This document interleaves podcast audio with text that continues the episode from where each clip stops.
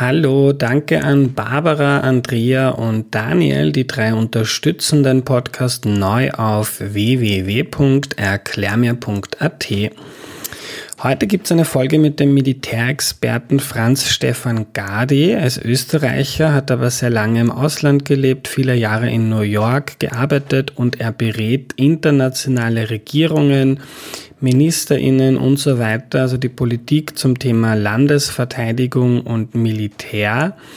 Angestellt ist er bei der Denkfabrik in London, die heißt International Institute for Strategic Studies, ein sehr renommierter Think Tank. Der Deep Dive mit Gerhard Mangott zu Russlands Geschichte hat euch sehr gut gefallen. Die Folge bricht gerade alle Rekorde bei Erklär die Welt. Und darum gibt's heute wieder Hintergrund zu aktuellen Ereignissen. Krieg ist natürlich in erster Linie menschlich immer eine absolute Katastrophe. Heute konzentrieren wir uns aber einmal aus militärischer Sicht darauf, Grundzüge von Kriegen besser zu verstehen, was jetzt Taktik, Waffen, Strategie und so weiter anbelangt. Wir reden gegen Ende auch ein bisschen über Österreichs Neutralität und das Bundesheer. Für mich war es wirklich eine hochspannende Folge und ich hoffe, euch interessiert das auch. Bevor es losgeht, noch eine entgeltliche Einschaltung von Bitpanda.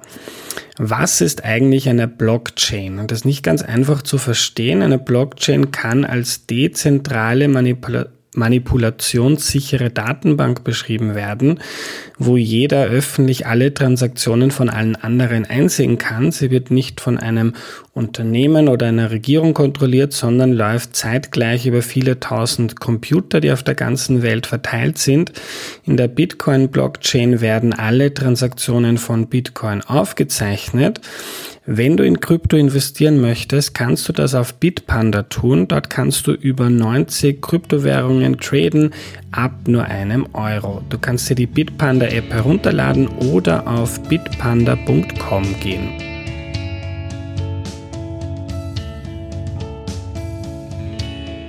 Hallo Franz. Hallo. Danke, dass du da bist. Ähm, wir machen diese Folge heute ähm, aus vielerlei Gründen und einer davon ist eine Nachricht von einem Hörer. Der Martin hat mir auf WhatsApp geschrieben, aus, traurig, aus traurigem Anlass fände er es spannend, wenn es einmal eine Folge gäbe, in der ein Militär und Krieg erklärt wird, also aus militärischer Sicht, welche Arten Kriege zu kämpfen gibt es, welche Regeln müssen da befolgt werden, welche Taktiken gibt es, psychische Aspekte von ähm, Soldaten und Kampf. Und genau das machen wir jetzt.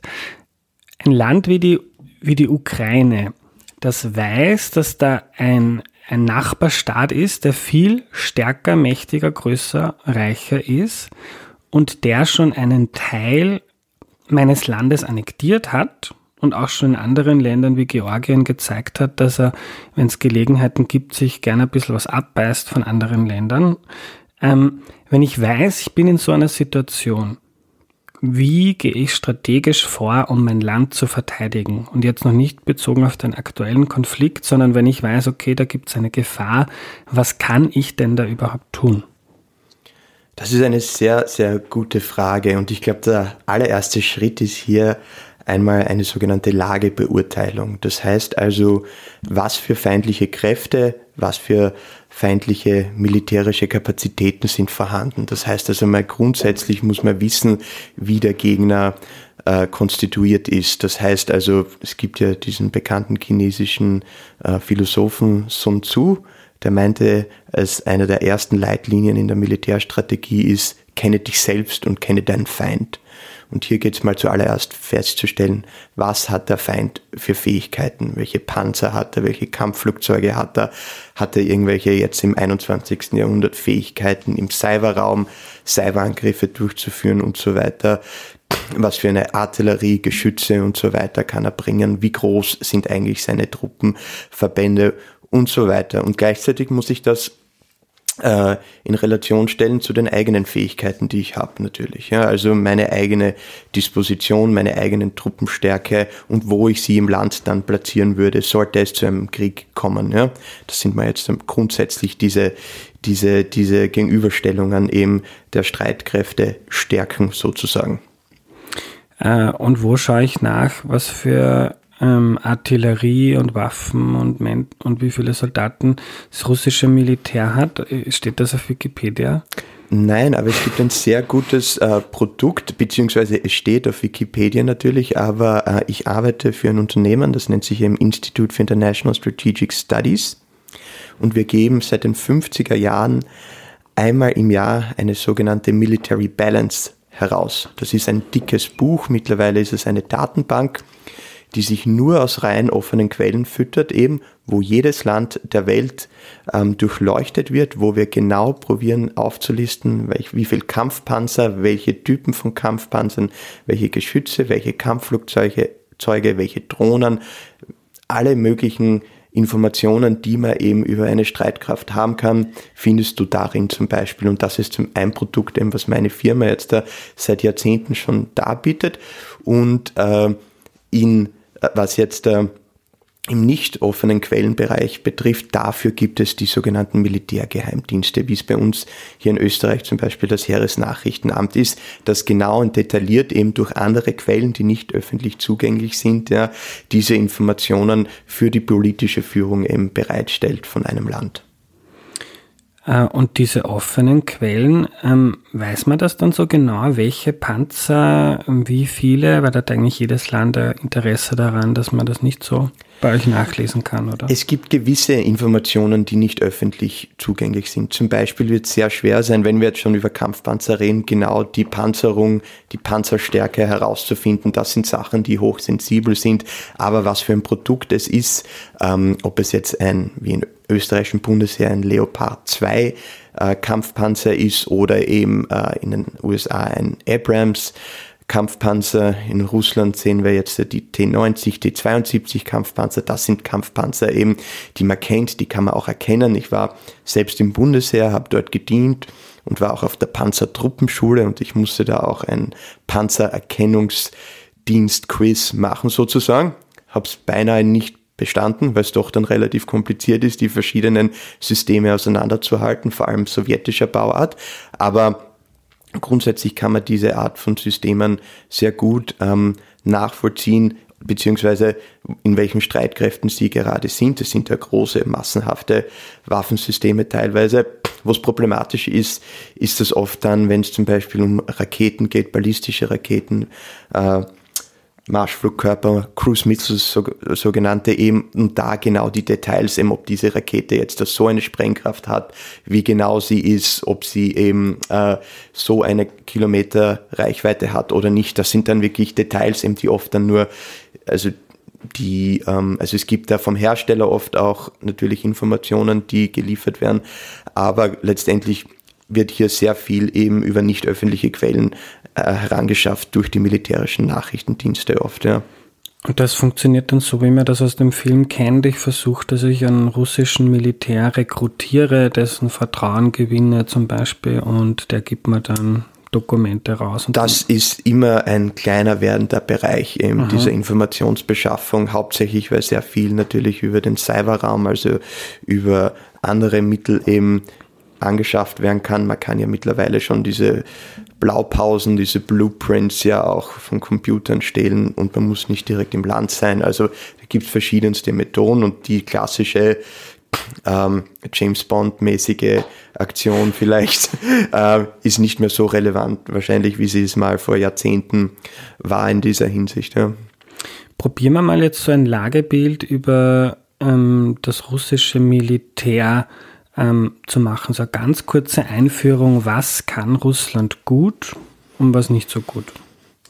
Das ist natürlich eine komplexe Frage und die kurz zu beantworten hm, ist eine Herausforderung.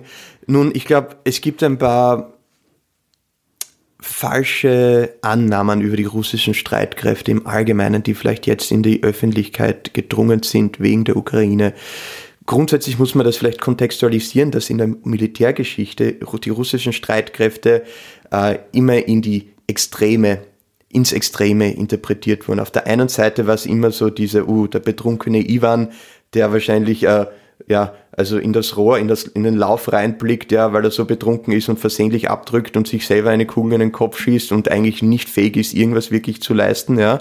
Und die russische Dampfwalze, das war im Ersten und im Zweiten Weltkrieg, damit wurde einfach gesagt, dass die Russen jedes Problem probieren zu lösen, militärische Problem zu lösen, indem sie halt massenhaft Menschen opfern und einfach frontal angreifen, also so dampfwalzenmäßig und den Feind dadurch überrollen.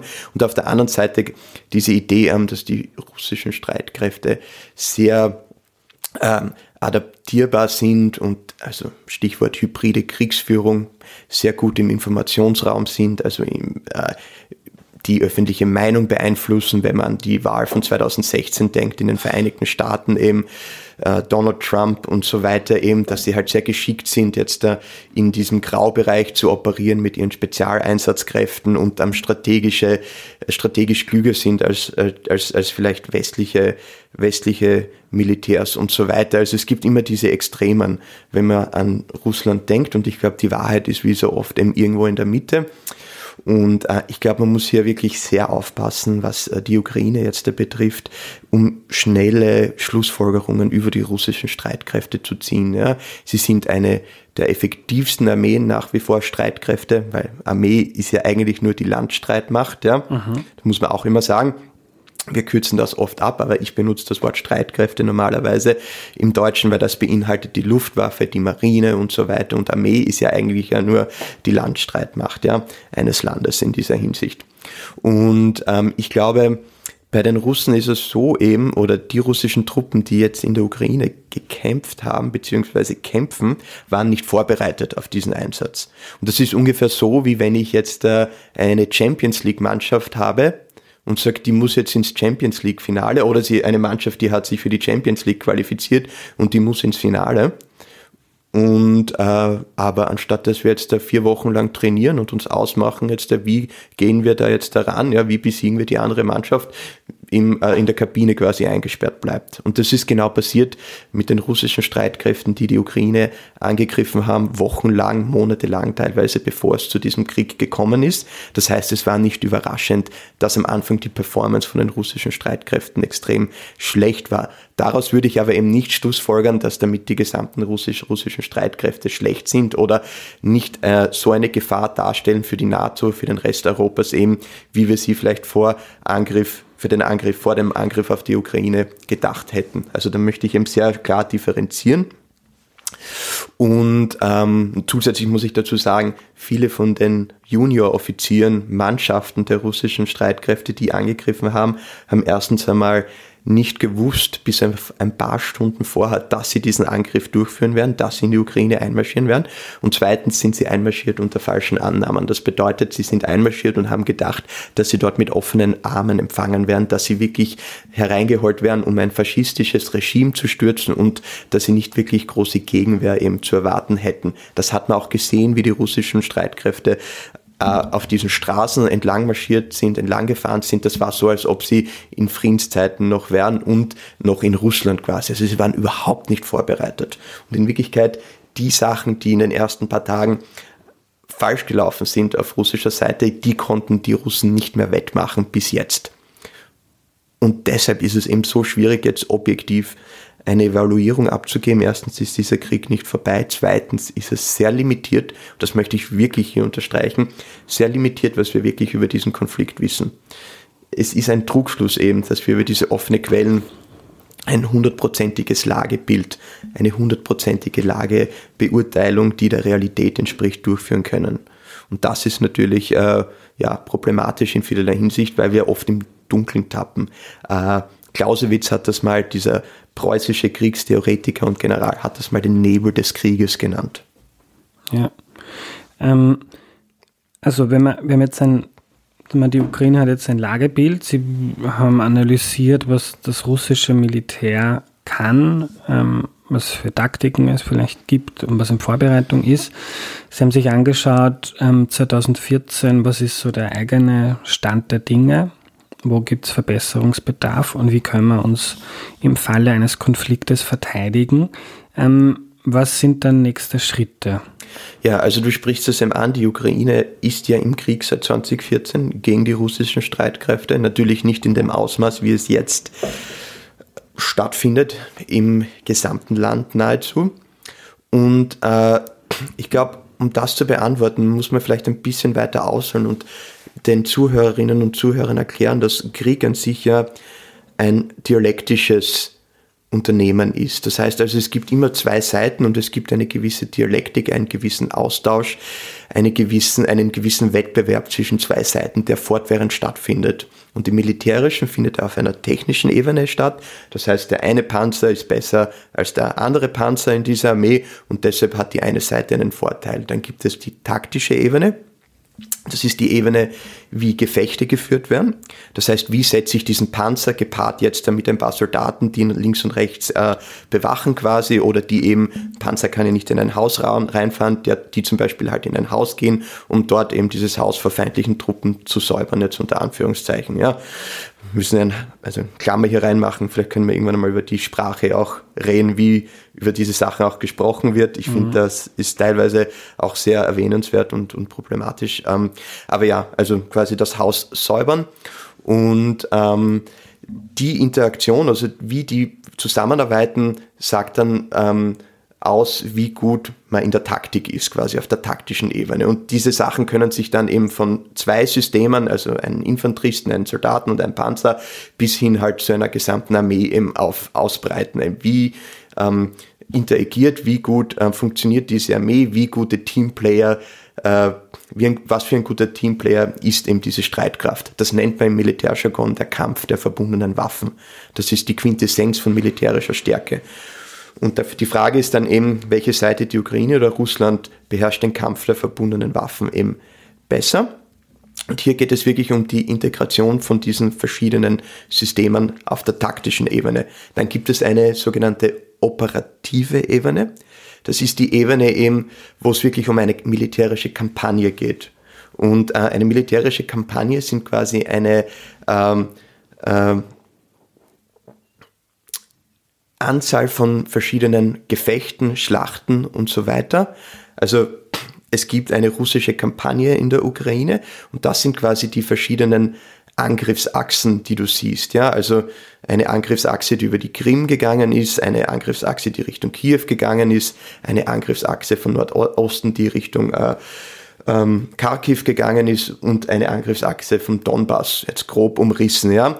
Das ist quasi der Kampagnenplan gewesen der russischen Streitkräfte, also von verschiedenen Achsen das Land anzugreifen und das ist die sogenannte operative Ebene. Also die ist ein bisschen höher als die taktische Ebene und probiert jetzt diese verschiedenen taktischen Gefechte und Schlachten eben ähm, zu koordinieren auch. Ja. Und dann gibt es eine eine strategisch-politische Ebene, wo quasi die strategischen militärischen Ziele vorgegeben werden. Das heißt also, strategisches Ziel, die Ukraine muss quasi besetzt werden.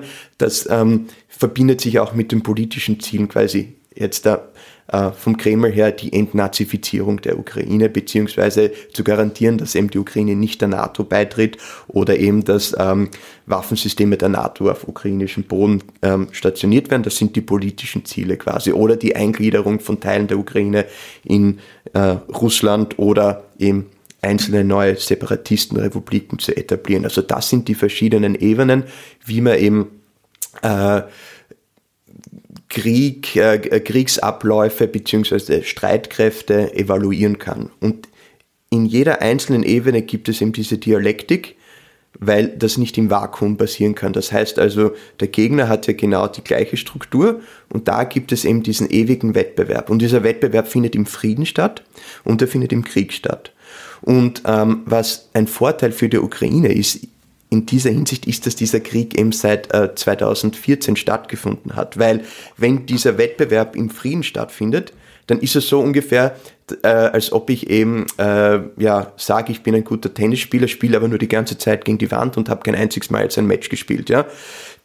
Es hat eine limitierte Aussagekraft in gewisser Weise, wenn ich das im Frieden äh, probiere eben abzuschätzen, wer da jetzt einen Vorteil hat auf den unterschiedlichen Ebenen. Der Historiker Michael Howard hatte das einmal den Nebel des Friedens bezeichnet, ja, wo man einfach ja nicht ganz genau weiß, wie die gegnerische Streitkraft wirklich aufgestellt ist, was sie kann. Man kann die Konturen erkennen, aber es ist wirklich sehr, sehr neblig. Nun, das Gute was die Ukraine betrifft in dieser Hinsicht und wiederum ein, unter Anführungszeichen gut ist, dass die seit 2014 eigentlich sehr gut abschätzen haben können, was die russischen Streitkräfte für Fähigkeiten haben, weil sie ja konstant quasi mit Separatisten, äh, Verbänden, die von den russischen Streitkräften beraten und unterstützt wurden und teilweise ja auch gegen die reguläre russische Armee gekämpft haben in der Donbass-Region. Das heißt, sie haben sich sehr gut adaptieren können. Und das geht, ist ein anderer Faktor eben, der Faktor, der, der vielleicht hier erwähnt werden muss, wie schnell kann sich eben eine Streitkraft eben auch adaptieren. Das heißt, wie schnell können sie sich umstellen. Das ist wie im Privatsektor. Ja? Wie kann man einen neuen Markt schneller schließen oder es gibt eine neue technische Innovation. Wie kann man das am besten ausnützen? Und das nennt man eben Adaption. Adaption im militärischen Bereich, ja, und nicht äh, Innovation. Und da geht es wirklich darum, da gibt es eine sogenannte Bottom-up Adaptierung, ja, oder Adaption. Das heißt, irgendjemand sieht am Schlachtfeld, okay, das und das funktioniert nicht so ganz, vielleicht können wir hier äh, ein anderes System vielleicht besser gebrauchen, wir probieren es mal aus und dann sieht man, oh, im Gefecht ist das vielleicht besser, vielleicht brauchen wir ein stärkeres Radiogerät zum Beispiel, ja, wir können da einfach besser koordinieren oder ein, ein stärkeres jetzt Maschinengewehr oder vielleicht müssen wir hier mal ganz äh, kreativ denken und setzen auf elektronische Kampfführung und so weiter und probieren jetzt anstatt, dass wir den Gegner probieren mit einer Waffe, quasi mit einem Gewehr zu erschießen, probieren wir einfach mal nur seine Kommunikation zu stören. Und wenn seine Kommunikation gestört ist, vielleicht zieht er sich dann aus dem, weil ich hier auf ein Haus schaue, von dem Haus hier zurück und, und, und wir können das Haus einnehmen, ohne ihn wirklich zu töten. Das ist so eine Bottom-up-Adaptation. Und dann gibt es eine Top-Down-Adaptierung, äh, Adaption auch. Und da geht es wirklich darum, mehr die größeren Dinge probieren in den Streitkräften zu verändern. Streitkräfte, Strukturen zu ändern, ähm, Im Russ, du wirst wahrscheinlich das oft gehört haben, diese taktischen Bataillonsgruppen auf russischer Seite, das ist also ein Element, eine Einheit, 700 bis 1000 Mann, das ist so quasi, wie wir zählen, wie viel Soldaten und, und Panzer und, und Geschütze und ähm, Artillerie die Russen haben. Und ähm, das geht halt sehr genau auf äh, Reformen zurück, die in den letzten 10 bis 15 Jahren in Russland ähm, durchgeführt worden sind. Und da hat sich halt einer gedacht, okay, wir können vielleicht ähm, effektiver sein in unserem Einsatz, in unserer ähm, äh, Einsatzführung, eben indem wir halt unsere Einheiten irgendwie anders quasi zusammenstoppeln. Das ist ungefähr so wie halt Tetris. Ja, es muss alles irgendwie zusammenpassen, aber du brauchst halt eben äh, um eine effektive taktische Einheit zu haben, also eine Einheit, die gut im Gefecht ist, brauchst du Kampfpanzer, Infanterie, Artillerie, die müssen fähig sein, miteinander zu kommunizieren über sichere Funkgeräte, die müssen fähig sein, Luftunterstützung, also Kampfflugzeuge oder Kampfdrohnen anzufordern, ähm, die müssen geschützt sein vor Luftangriffen, das heißt, sie brauchen also Flugabwehrsysteme, auf die sie zurückgreifen können. Dann brauchen sie auch äh, eine Sicherheit im Cyberraum, dass nicht ihre Systeme gehackt werden irgendwie. Also da muss irgendwo im Hintergrund ein, äh, eine Cyberverteidigung sein. Und dann brauchst du elektronische Kampfmittel, das sind ja, könnten Störsender zum Beispiel sein, dass du eben die gegnerische Kommunikation störst und deine eigene äh, Kommunikation eben beschützt durch den Gegner. Also das wird wirklich auf multidimensionaler Ebene geführt, so ein Kampf, ja. Und da kommen dann Leute wie ich halt ins Spiel, die das halt probieren zu evaluieren, diese verschiedenen Aspekte und dann zum Schluss kommt quasi eine Evaluierung und sagt, okay, die russischen Streitkräfte sind so und so fähig, das und jenes zu tun, die Ukrainer können das und jenes tun. Das sind jetzt einmal die Streitkräfte. Was dann dazu kommt, ist dann natürlich ähm, äh, die wirtschaftliche Stärke eines Landes. Selbstverständlich ja, produziert das Land viele Waffen selbst, müssen viele Waffen importiert werden. Dann gibt es diesen ominösen Ausdruck eben der Wehrkraft, ähm, der ja bei uns, glaube ich, sehr mit äh, den Jahren 1938 und 1945 auch verbunden ist, weil damals gab es ja diese dieses, diese Anschuldigung, man könnte ein Wehrkraftzersetzer sein und das war ja damals sogar mit dem Tode bestrafbar. Aber ganz wichtig ist eben in dieser ganzen Evaluierung auch ähm, die Kampfmoral. Napoleon meinte einmal, dass die Kampfmoral zu diesen physischen Faktoren, von denen ich jetzt äh, gerade gesprochen habe, im Verhältnis 3 zu 1 steht. Also ein motivierter Soldat kann quasi drei unmotivierte Soldaten mit Leichtigkeit besiegen. Das ist natürlich extrem schwierig zu evaluieren. Ja.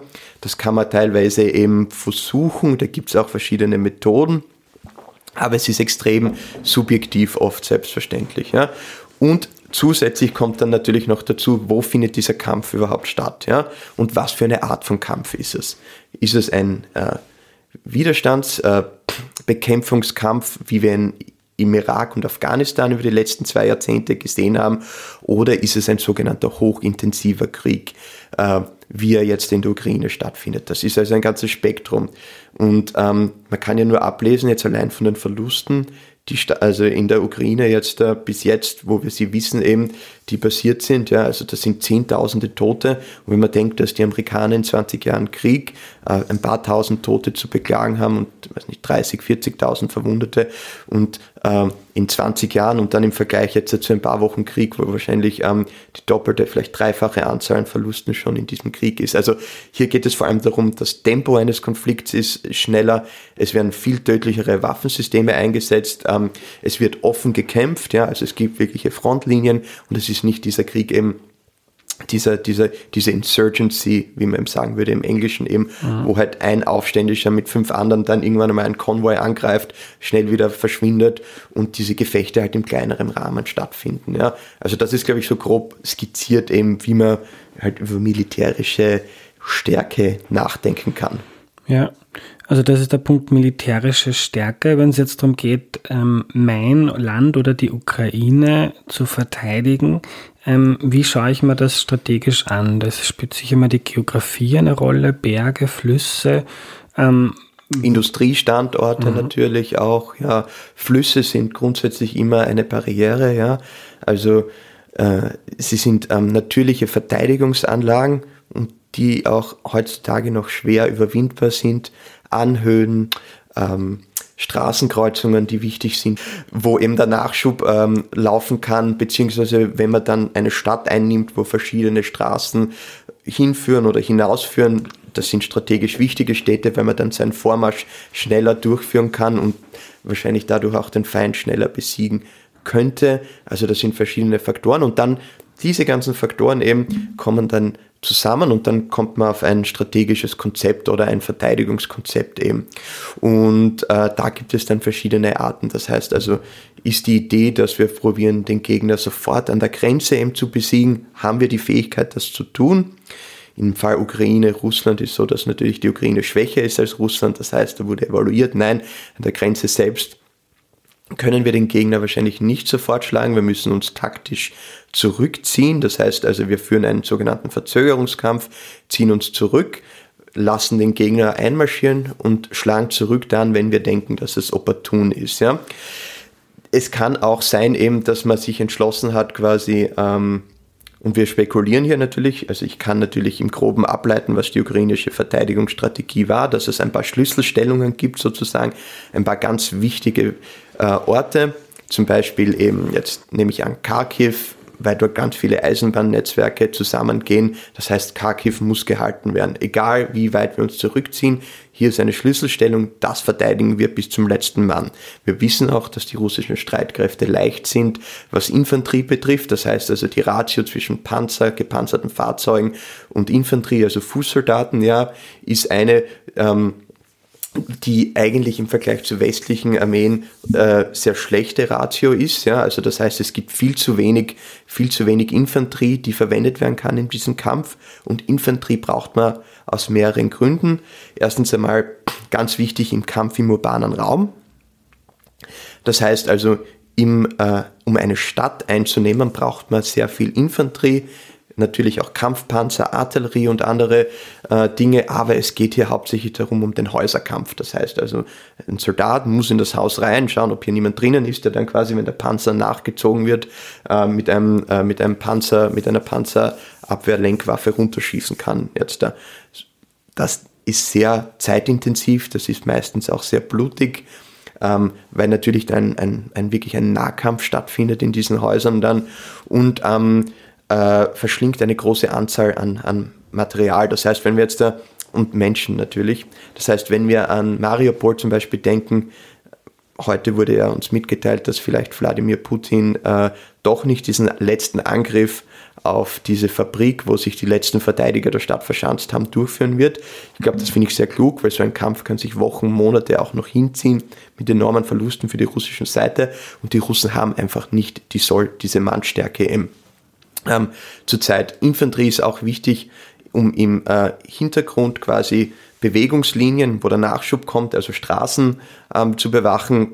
Und ähm, grundsätzlich ist es so eine, eine Allmann, also ein, ein Allzweck, äh, diese Soldaten haben Allzweckfunktionen in verschiedener Hinsicht. Ja. Es gab einmal den Ausdruck, Infanterie ist die Königin aller Waffengattungen. In der russischen Streitkraft ist es die Artillerie, die Königin der Waffen sozusagen. Und ähm, das ist etwas, was sehr, sehr wichtig ist in der Evaluierung auch, also zum Beispiel diese Ratio eben. Und hier kann man dann natürlich als Ukrainer sagen, okay, wir sagen, wir verteidigen diese Städte, weil wir eigentlich wissen, dass die Russen, der Russe nicht fähig ist, diese Städte wirklich zu nehmen. Hier blutet er aus, unter Anführungszeichen wieder.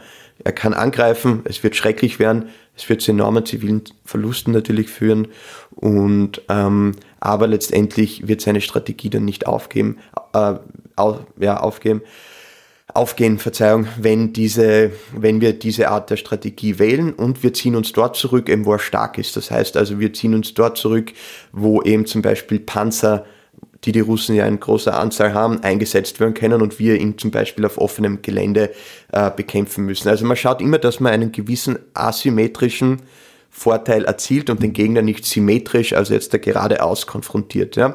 Und das ist eben wieder diese Dialektik, ja, dieser ewige Wettbewerb auf verschiedenen Ebenen, mhm. Ebenen. Und so kommt dann so ein Konzept zusammen. Im österreichischen Bundesheer hatten wir in den 70er und 80er Jahren ein sogenanntes ähm, Raumverteidigungskonzept, was eigentlich ähnlich ist, was wir in der Ukraine jetzt da sehen.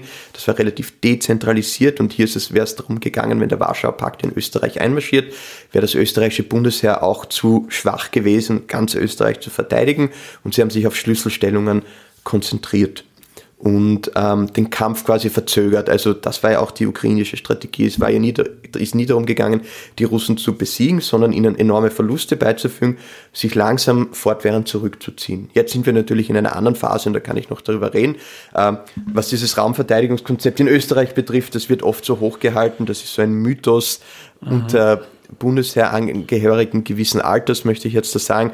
Und das Konzept hätte in keinster Weise aber funktioniert. Ja. Ähm, nur jetzt äh, nebenbei Zum erwähnt. österreichischen Bundesheer kommen wir dann. Kommen wir dann noch, du hast jetzt gesagt, ähm, Kharkiv ähm, war so ein, also ist so ein, eine Schlüsselstadt wegen der Eisenbahn, weil man mit der Eisenbahn Material, Menschen bewegen kann. Logistik ist ja auch ganz wichtig im Krieg, kannst du vielleicht nachher auch noch was erzählen.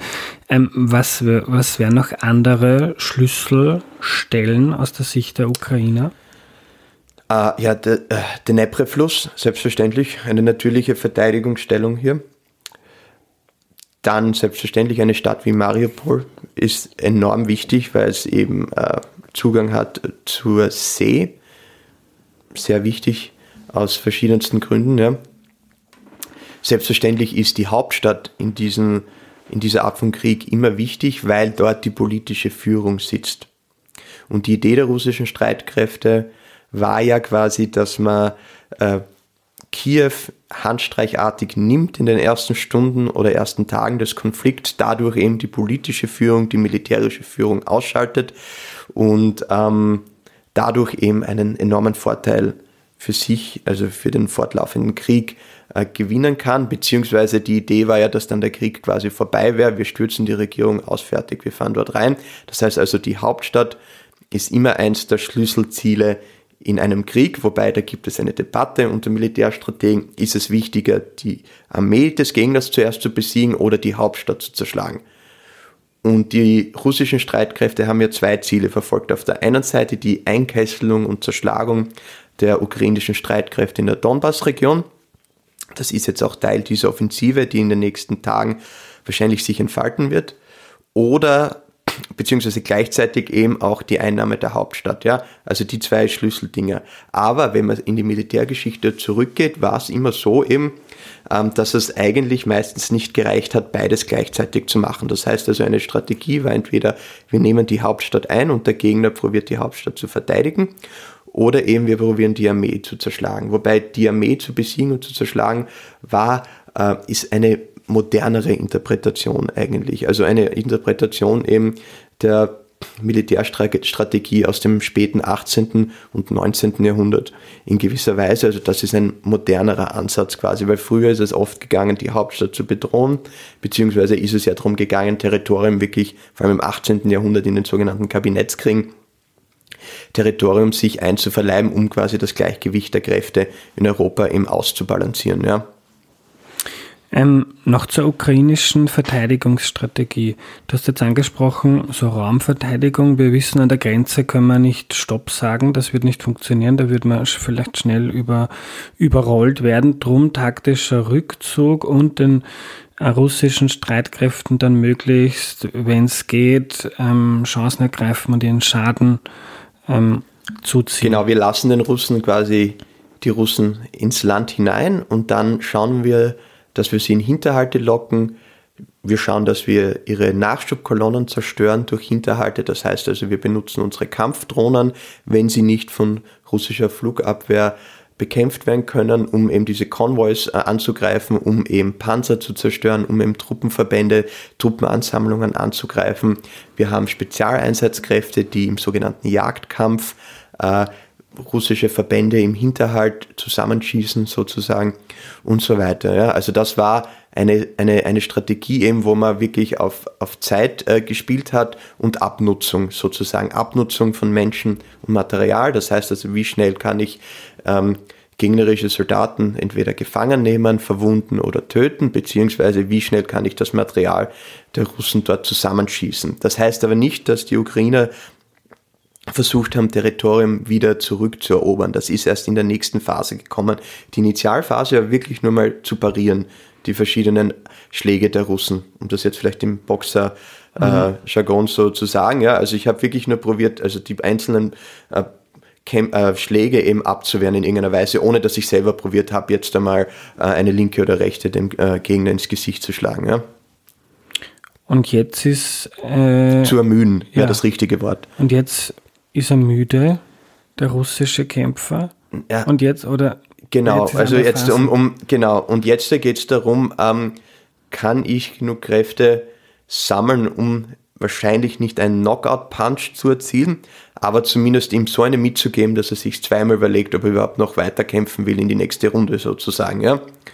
Und da kommen jetzt diese ganzen Diskussionen eben, die wir in Europa haben, vor allem in Deutschland. Ich komme ja gerade aus Berlin haben, was zum Beispiel schwere Waffensysteme betrifft. In der ersten Phase des Krieges, für diese Initialphase, hat man leichte Waffensysteme gebraucht, die man ein, die ein einzelner Mann tragen hat können. Das heißt also ein Panzer, eine Panzerabwehrlenkwaffe, das ist eine äh, bodengestützte Rakete, die man quasi auf einen Panzer richten kann und man drückt ab und da gibt es eine Fire and Forget, also Abschießen und Vergessen Funktion. Das heißt also, wenn du einmal diesen Panzer anvisiert hast, kannst du sofort wieder wegrennen und diese Rakete findet automatisch ihr Ziel. Da gibt es auch ähm, Manpads eben, das sind so Ein-Mann-Flugabwehrsysteme, von denen du sicher mal gehört hast, sogenannte mhm. Stinger-Raketen, die sind ja auch schon seit dem Afghanistan-Krieg in den 80er Jahren äh, bekannt und die können Kampfhubschrauber zum Beispiel bekämpfen. Sehr effektiv und niedrig fliegende Kampfflugzeuge. Keine Kampfjets wahrscheinlich, aber ähm, sehr viele Kampfhubschrauber, auf die die russischen Streitkräfte ja sehr stark setzen in ihren Operationskonzepten. Ja.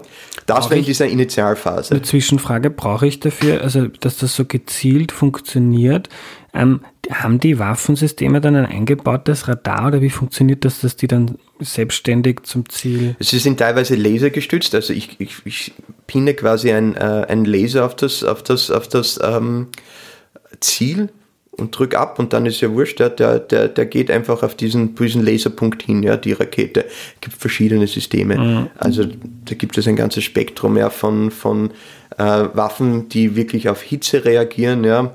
Dann andere, die auf Radarstrahlen äh, reagieren, sogenannte Loitering Munitions. Das sind diese Kamikaze-Drohnen, hast du wahrscheinlich schon mal gehört, ja, die quasi herumkreisen stundenlang und dann fangen sie irgendwann eine Radarfrequenz auf oder irgendeine Frequenz auf und stürzen sich eben geleitet von dieser Radarfrequenz auf das Ziel und zerstören es. Ja?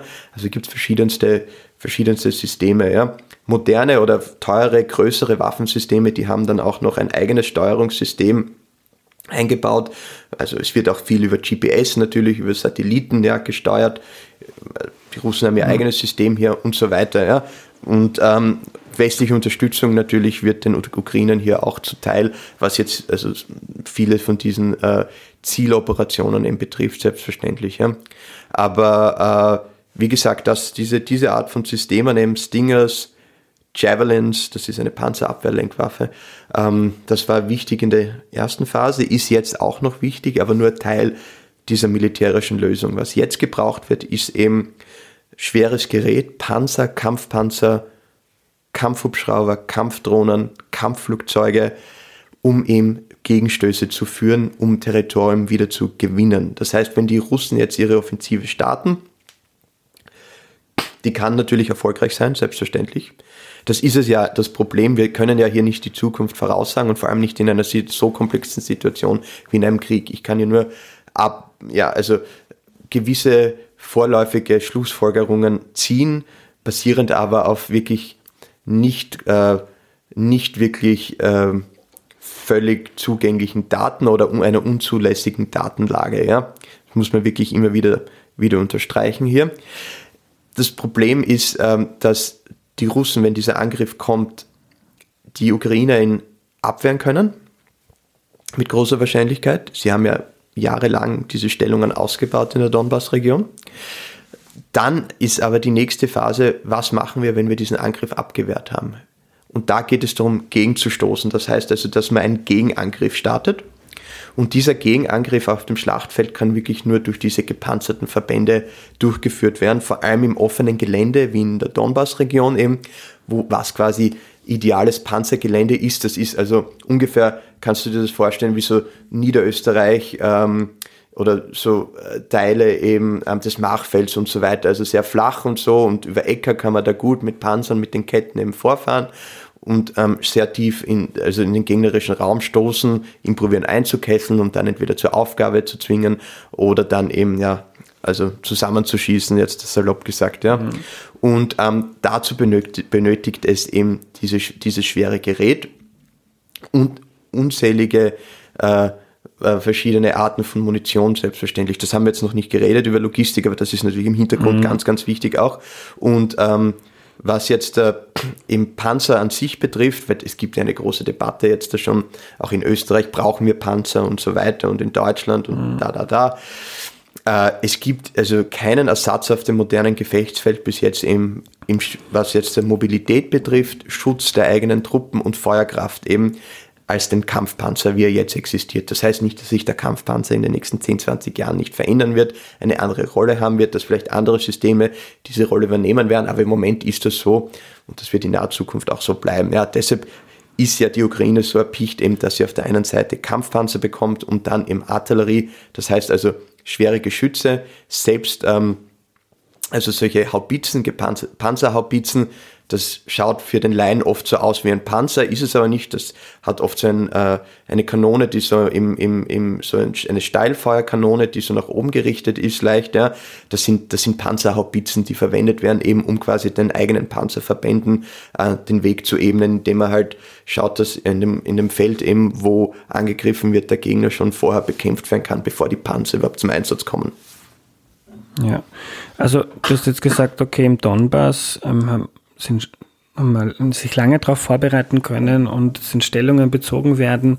Ähm, die Russen greifen da äh, jetzt verstärkt an. Die Ukrainer werden das wahrscheinlich abwehren können. Und dann, wenn man das abwehren, wenn das Abwehren geglückt ist, dann geht es darum, mit diesen schweren Waffen sich wieder Gebiet zurückzuholen. Genau, genau. Da geht es darum, einen Gegenstoß zu führen und das äh, geht jetzt dahin, dahin auch Richtung Streitkräftestruktur und wo positioniere ich meine Einheiten. Das ist sehr wichtig auch, ja, geografisch.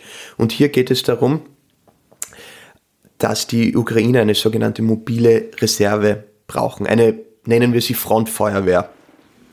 Wo es brennt in der Front, ja, dass es nicht zu einem Durchbruch kommt, brauchen wir mobile Verbände, das heißt also Panzerverbände in Wirklichkeit, die dorthin fahren können um eben die Lücke zu schließen. Ja? Also es ist quasi so wie ein Boot, das verschiedene Lücken hat und ich probiere halt meine Finger reinzustecken sozusagen. Und dieses Reinstecken, ja, diese, diese Art äh, im militärischen Bereich wird halt dann zu, durch solche mobilen Reserven eben durchgeführt. Und diese mobilen Reserven sind eben diese schweren Waffensysteme, die dann punktuell eingesetzt werden können. Und das verschafft den Ukrainern dann einen enormen Vorteil, weil die Russen es dann nicht schaffen werden, einen kompletten strategischen Durchbruch zu erzielen. Das heißt also durchzubrechen und dann die eigenen Truppen wirklich einzukesseln und dann abzuschneiden und dann zu zerschlagen, das heißt also wieder gefangen zu nehmen oder eben wirklich äh, zusammenzuschießen. Ja. Und das ist ganz wichtig, diese operative Reserve und in der Mil Militärgeschichte auch, wenn man nicht diese mobilen Reserven hat, dann ist es sehr schwierig, ähm, langfristig eben zu bestehen auf dem Schlachtfeld. Ja. Und das Gleiche gilt eben auch äh, für Durchbrüche, die dann letztendlich stattfinden. Dort kann dann sofort ein Gegenangriff eben gestartet werden durch diese mobilen Reserven, die dann probieren eben selbst diese Truppen, die durchgebrochen sind, abzuschneiden. Ja? Weil du darfst nicht vergessen, oft ist es ja so, dass diese Einheiten dann auf einer Straße marschieren bzw. runterfahren und selbst sehr verwundbar sind.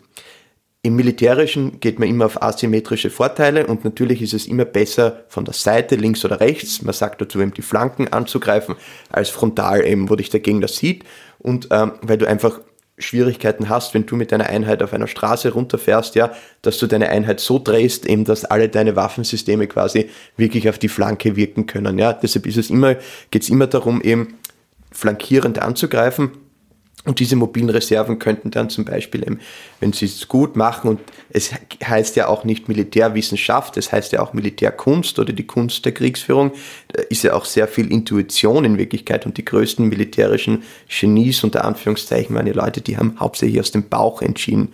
Sie waren vielleicht gute Mathematiker und gute ja, Techniker in gewisser Weise, aber die wirklich großen militärischen Führer haben viel einfach nur vom Bauch aus entschieden eben und, und haben halt dann abgewogen, okay, hier ist es besser, na, meine Intuition sagt mir, okay, das ist vielleicht gescheiter, wenn wir hier und hier ähm, angreifen und dann eben angreifen und schauen halt den Gegner abzuschneiden und flankierend eben ähm, ja, zu besiegen. Was kann, also was kann jetzt äh, ein das ukrainische Ziel sein, den russischen Angreifern möglichst wenig Siege zu ermöglichen, möglichst viel Schaden zuzufügen, dass denen irgendwann Mann, Material und ausgeht und vielleicht die Lust vergeht? Ja, also wir, wir befinden uns in einer Phase des Abnützungskrieges. Abnützungskrieg ähm, bedeutet eben, die Seite wird gewinnen, die dem Gegner größere Verluste in jeglicher Hinsicht hinzufügt. Und früher oder später hofft man eben, dass die eine Seite sagt, okay, es ist es mir nicht mehr wert, diesen Kampf durchzuführen, weil unsere Verluste zu hoch sind. Hier ist das Problem, dass die russische Seite, weil in Russland ist ja der Krieg noch als Spezialoperation bekannt, das heißt also, es kann keine Generalmobilmachung durchgeführt werden. Generalmobilmachung würde heißen. Das heißt also, dass alle, die in den Streitkräften in den russischen gedient haben, einberufen werden beziehungsweise die halt im wehrfähigen Alter, wie das mhm. heißt, ähm, sind. Äh, in Russland herrscht ein enormes äh, Problem eben, was die Mannstärke betrifft. Es gibt nicht genügend Soldaten. Es gibt genug Panzer, es gibt genug Fahrzeuge, es gibt genug Flugzeuge, Kampfhubschrauber, bla bla bla. Es gibt nicht genügend Soldaten. Ein großes Problem. Auf ukrainischer Seite hingegen ist es so, es gibt genügend Soldaten, Soldatinnen, Dort hat ja eine Generalmobilmachung stattgefunden, aber es gibt nicht genügend Gerät. Das heißt, es gibt nicht genügend Kampfpanzer, Geschütze, Kampfflugzeuge und so weiter. Und diese Rechnung eben, oder quasi diese tödliche Arithmetik, von der ich hier jetzt spreche oder die ich hier gegenüberstelle, die gilt, gilt, es dann abzuwiegen im Detail eben. Wer wird hier den Vorteil haben? Und man kann das in verschiedene Richtungen drehen und wenden. Punkt ist, wir wissen es nicht ganz genau, wie das ausgehen kann. Russland kann immer eine Generalmobilmachung durchführen, um diesen Krieg zu gewinnen. Es kann immer mehr Truppen reinwerfen äh, in diese Schlacht. Es kann diesen Krieg auch eine lange Zeit noch fortführen, ob es Monate oder Jahre sind. Ukraine, das wird schwieriger sein, weil laut einigen Berechnungen bereits jetzt 30 bis 60 Prozent der ukrainischen Rüstungsindustrie beschädigt bzw. zerstört ist. Das ist irrsinnig schwierig, jetzt was Munitionsproduktion betrifft und eben, dass westliche Waffenlieferungen in Wirklichkeit nur schleppend anlaufen. Und diese Art von Abnützungskrieg, hier rede ich ja nicht davon, dass ähm, vielleicht 20 Kampfpanzer einen Unterschied machen würden, 200 machen vielleicht einen Unterschied. Ja. Es geht nicht um 10.000 Schuss Artilleriemunition, 100.000 würden wahrscheinlich einen Unterschied machen.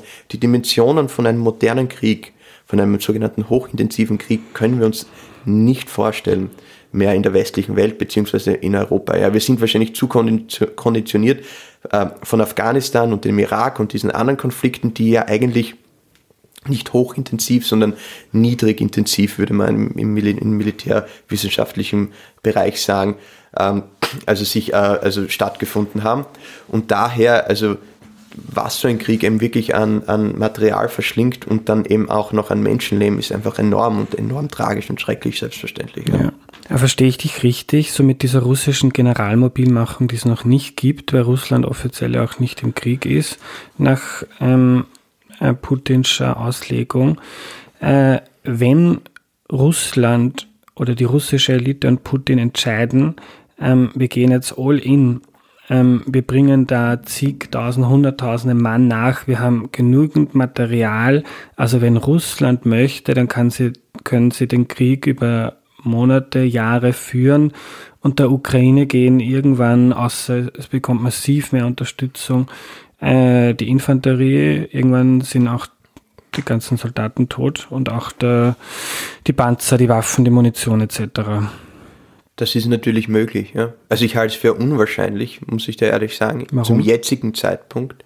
Nun ja, weil ich doch glaube, dass äh, das konträr wäre zu den politischen Zielen, die sich Wladimir Putin hier äh, gesetzt hat.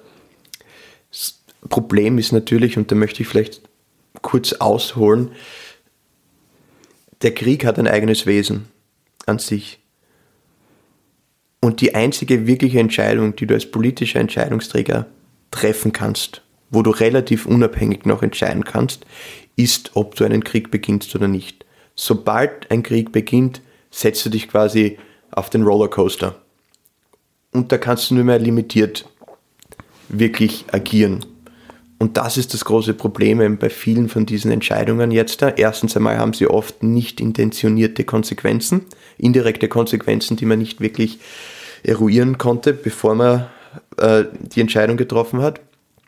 Und ähm, zweitens hat der Krieg eben ein eigenes Wesen und der Krieg speist sich von Hass, von Gewalt, von einer Irrationalität eben, die eine Eigendynamik entwickelt, wo eben ein Konflikt dann sehr schnell entgleiten kann. Das sieht man ja auch die Anzahl der Kriegsverbrechen, die äh, Emotionalität, mit der man Krieg führt, ja, schauen wir uns an, die Debatten, die geführt werden. Ich weiß, du bist oft auf Twitter auch, also auf Twitter alleine, was dort mitschwingt, ja, das ist nicht mehr teilweise rational. Und Leute agieren komplett anders im Krieg. Ich habe das selber mehrmals erlebt, ja, äh, als in Friedenszeiten, ja. Da gibt es eine, da schaltet irgendwas um in deinem Gehirn auch, ja. Wo hast du das erlebt? Äh, in, äh, äh bei Einsätzen jetzt in Afghanistan und im Irak zum Beispiel, ja ähm, da warst du beratend dabei? Äh, ich war auch als Journalist schon dort und war unterwegs mit, äh, mit amerikanischen Truppen, mit afghanischen Truppen, ja. Ich war nicht in anderen äh, Ländern auch äh, auf der Welt unterwegs, ja. Und ähm, habe das dann auch am eigenen Leib erfahren, ja, was das, was das bedeutet, eben, wenn auf jemanden geschossen wird, was das mit deiner Psyche macht und wie du dann einfach anders reagierst, ja, oder du gehst eben zu dieser Ebene in deinem äh, in deiner Psyche auch, ja, mit der du quasi oft nicht konfrontiert wirst. Und übertrag das jetzt einmal auf ein gesamtes Land, das sich im Kriegszustand befindet. Mhm. Ja. Und das ist ja auch in der Geschichte an sich so ähm, immer gewesen. Ja, am Anfang eine Kriegseuphorie, eine Unterstützung. Also mich überrascht das nicht, dass die Russen diesen Krieg jetzt unterstützen. Das war grundsätzlich oft so, mit wenigen Ausnahmen. Am Anfang gibt es diesen äh, Enthusiasmus, quasi Support our boys und ähm, jetzt gilt der Burgfriede wie im Ersten Weltkrieg in Deutschland. Und wenn ein Krieg dann ein paar, eine Zeit dauert und es keine wirklichen Entscheidungen gibt, wenn immer mehr Menschen sterben müssen, ja, dann gibt es eine Müdigkeit, eine Ermattung, selbstverständlich. Das heißt nicht, dass die Brutalität nicht zunehmen wird oder dass es nicht zu mehreren zusätzlichen Kriegsverbrechen kommt, aber es ist dann irrsinnig schwierig, aus so einem Krieg auch wieder rauszukommen. Und ein Krieg anzufangen in der Hinsicht ist relativ leicht, ihn dann zu beenden und äh, mit den Zielen, mit denen man reingegangen ist, relativ schwierig. Dazu muss man sagen, militärgeschichtlich ist es auch so, dass oft die Kriege nicht äh, beendet wurden mit den gleichen Zielen. Das ist also jetzt nichts Ungewöhnliches, wenn Putin sagt, okay, Kiew, das hat nicht funktioniert, wir schauen jetzt, dass wir den Donbass unter unsere Kontrolle bekommen. Ja. ja. Du hast mal geschrieben, ein Exit, oder ich weiß nicht, ob das du warst, ein Exit-Szenario ist sowas wie Nixon in Vietnam, Peace with Honor. Was wäre das? Ja, das war vielleicht leicht sarkastisch gemeint, weil es gab damals eben keinen Frieden mit Ehre. Mhm. Ähm, hier ist es einfach darum gegangen, ein Narrativ zu konstruieren für die russische Seite, dass man diesen Krieg beenden kann und quasi sein Gesicht wahren kann. Irrsinnig wichtig für ein Regime wie das äh, von Wladimir Putin, selbstverständlich. Und ja, da geht es halt um Szenarien, wo man halt sagt, ja, okay, wir haben jetzt da die Ukraine denazifiziert, wir haben die ukrainischen Streitkräfte zerstört. Das ist unsere Definition von Sieg und hier können wir uns zurückziehen. So quasi wie halt Nixon damals nicht gesagt hat, okay, unser Ziel ist es jetzt, äh, Südvietnam zu erhalten und äh, Nordvietnam zu besiegen, ähm, sondern vielmehr geht es darum, einfach zu garantieren, eben, dass zum Zeitpunkt, wo wir abziehen, Südvietnam noch eine funktionierende Regierung hat, sozusagen. Ja. Also. Ja. Kurzer Exkurs nach Österreich. Ähm, in Österreich, äh, hast du auch schon dazu geschrieben und dich dazu geäußert, in Österreich gab es immer wieder Wortmeldungen. Ähm, was bringt das alles eigentlich? Also wir reden jetzt über am Abnützungskrieg, über zigtausende Tote, Millionen Flüchtlinge. Ähm, und Russland ist übermächtig. Was bringt das alles denn eigentlich, ähm, wenn man am Ende des Tages, wenn der Gegner möchte, eh keine Chance hat? Wäre es nicht gescheiter zu buckeln, ist so das Argument, das man manchmal liest, aufgeben ähm, und dann sterben weniger Leute und man gibt sich quasi seinem Schicksal hin. Ja, also zuallererst möchte ich sagen, dass als Außenstehender, der nicht in diesem Kriegsgebiet jetzt ist, ich mir nie anmaßen würde, den Ukrainern zu sagen, was sie tun sollen und was nicht in dieser Hinsicht.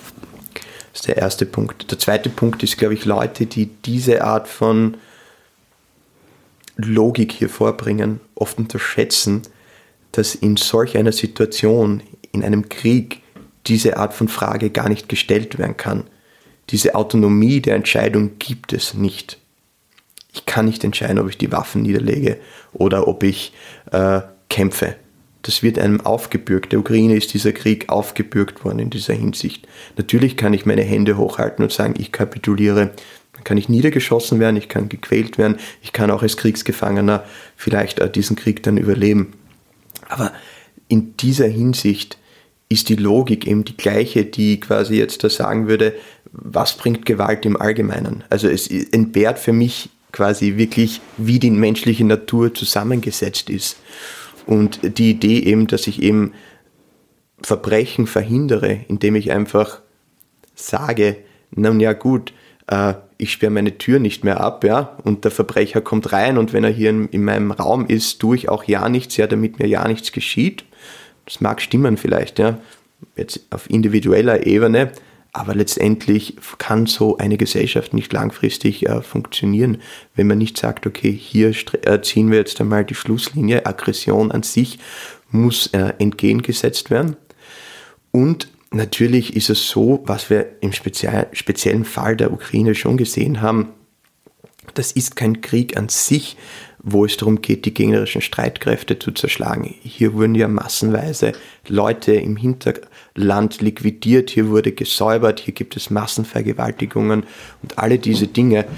Also ich kann diesem Argument relativ wenig abgewinnen und für mich ist es eigentlich ein falsch verstandener Pazifismus, der weltfremd ist in gewisser Weise und auch nur von Leuten gepredigt werden kann, die wirklich nicht die Natur, den Charakter des Krieges verstehen und aber auch selbstverständlich teilweise realitätsfremd sind, beziehungsweise denken, dass wir in Europa, und dem würde ich wahrscheinlich widersprechen, uns in den letzten Jahrzehnten weiterentwickelt haben. Und ich habe ja selbst äh, einen äh, politisch-philosophischen Hintergrund, also ich habe das auch äh, teilweise studiert und mich sehr intensiv befasse ich mich noch immer damit. Und die grundlegende Annahme hier ist ja die, dass sich die menschliche Natur eben seit 1945 in Europa zumindest so geändert hat, dass wir Krieg quasi abschreiben. Wir sind in einer postheroischen Gesellschaft. Krieg bringt nichts, ähm, es ist sinnlos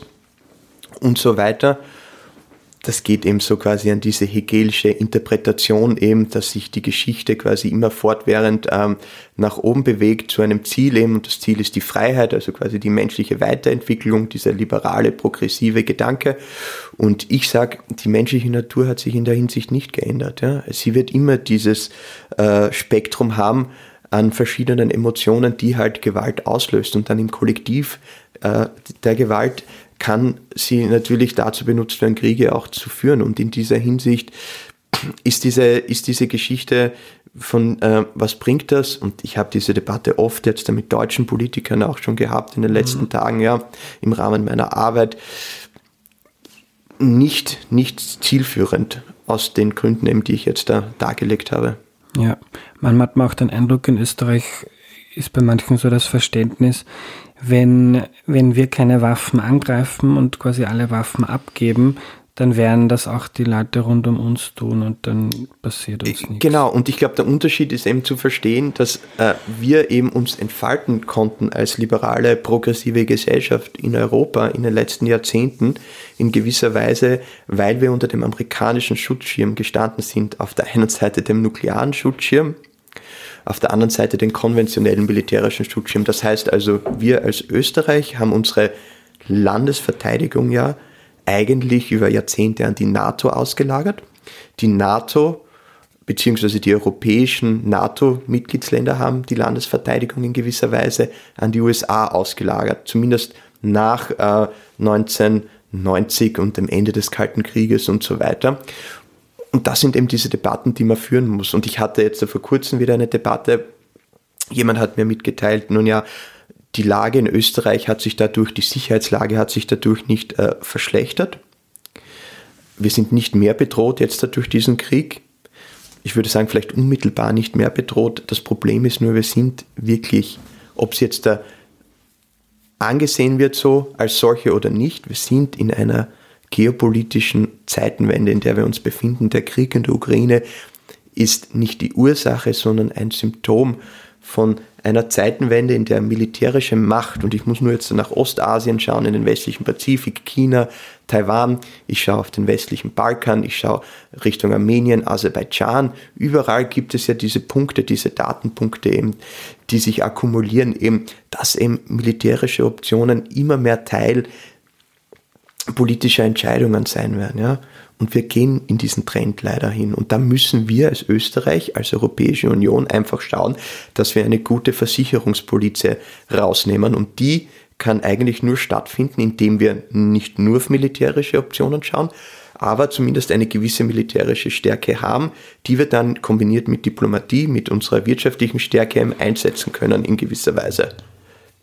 Jetzt würden vielleicht manche sagen, uns, unsere Versich wir haben eher Versicherung und zahlen nicht mehr Gebühren dafür, weil wir sind umgeben von NATO-Ländern. Also kann uns ja eigentlich eh nichts passieren.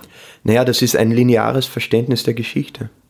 Und wenn mir die Geschichte eines gelehrt hat, ist, dass es selten lineare Abläufe gibt. Das ist dieses alte Post hoc ergo propter hoc Problem oder die Fallacie, wie man sagt, ja die falsche Schlussfolgerung daraus. Mhm. Das heißt, weil es in den letzten 30 bis 40 Jahren so war, heißt das nicht, dass es in den nächsten 30 bis 40 Jahren so sein mhm. muss.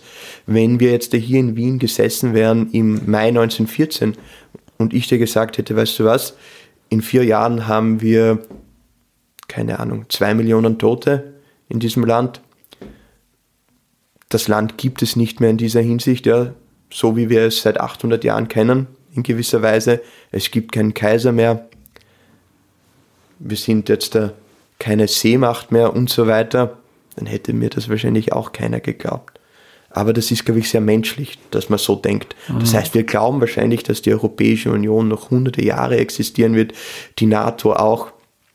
Denken wir mal bitte zurück, wie jung eigentlich ein Land wie Österreich ist. Im Vergleich jetzt da. Das ist nicht einmal ein Menschenleben die Zweite Republik 1945 mhm. 55 und so weiter. Und hier müssen wir einfach aufpassen, ja, dass wir dann nicht in das falsche Narrativ vielleicht zu sehr uns hineinlehnen. Und das ist etwas, was für mich enorm wichtig ist. Weißt du, manche Leute, und ich weiß, du bist da sehr aktiv jetzt da, die ganze Klimadebatte.